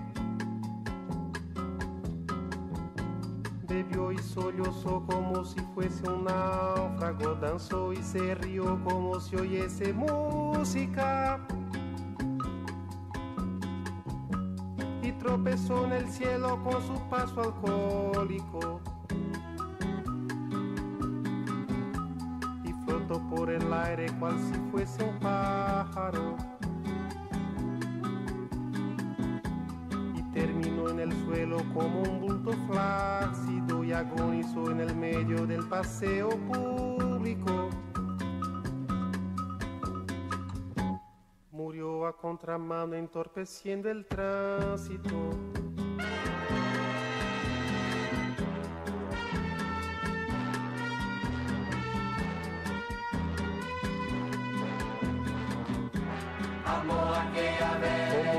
Fuese el último.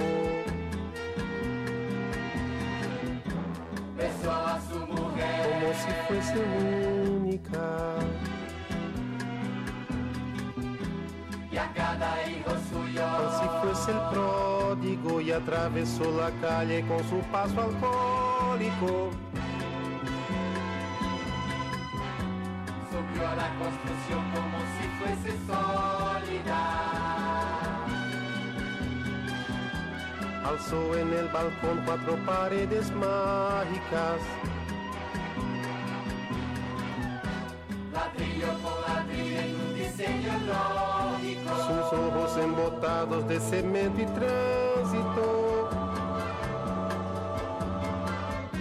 Sentóse a descansar como si fuese un príncipe.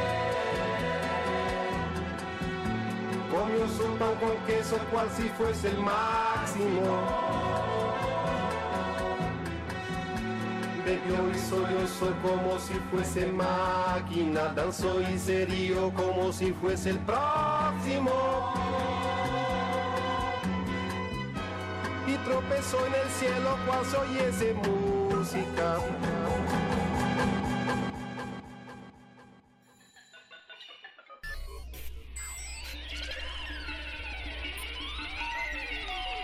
La inoculación simbiótica de conocimiento ha finalizado. Esperamos aprender más de ti en un futuro cercano. Buenas noches. Resistor.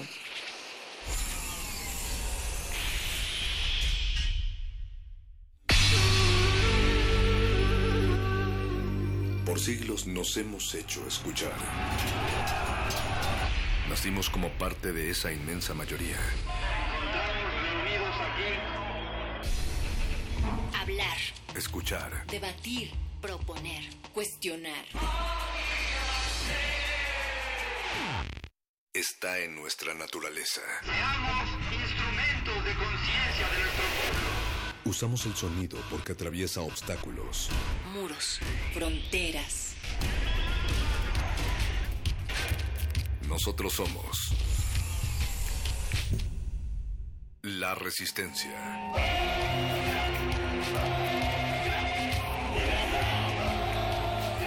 Resistencia modulada.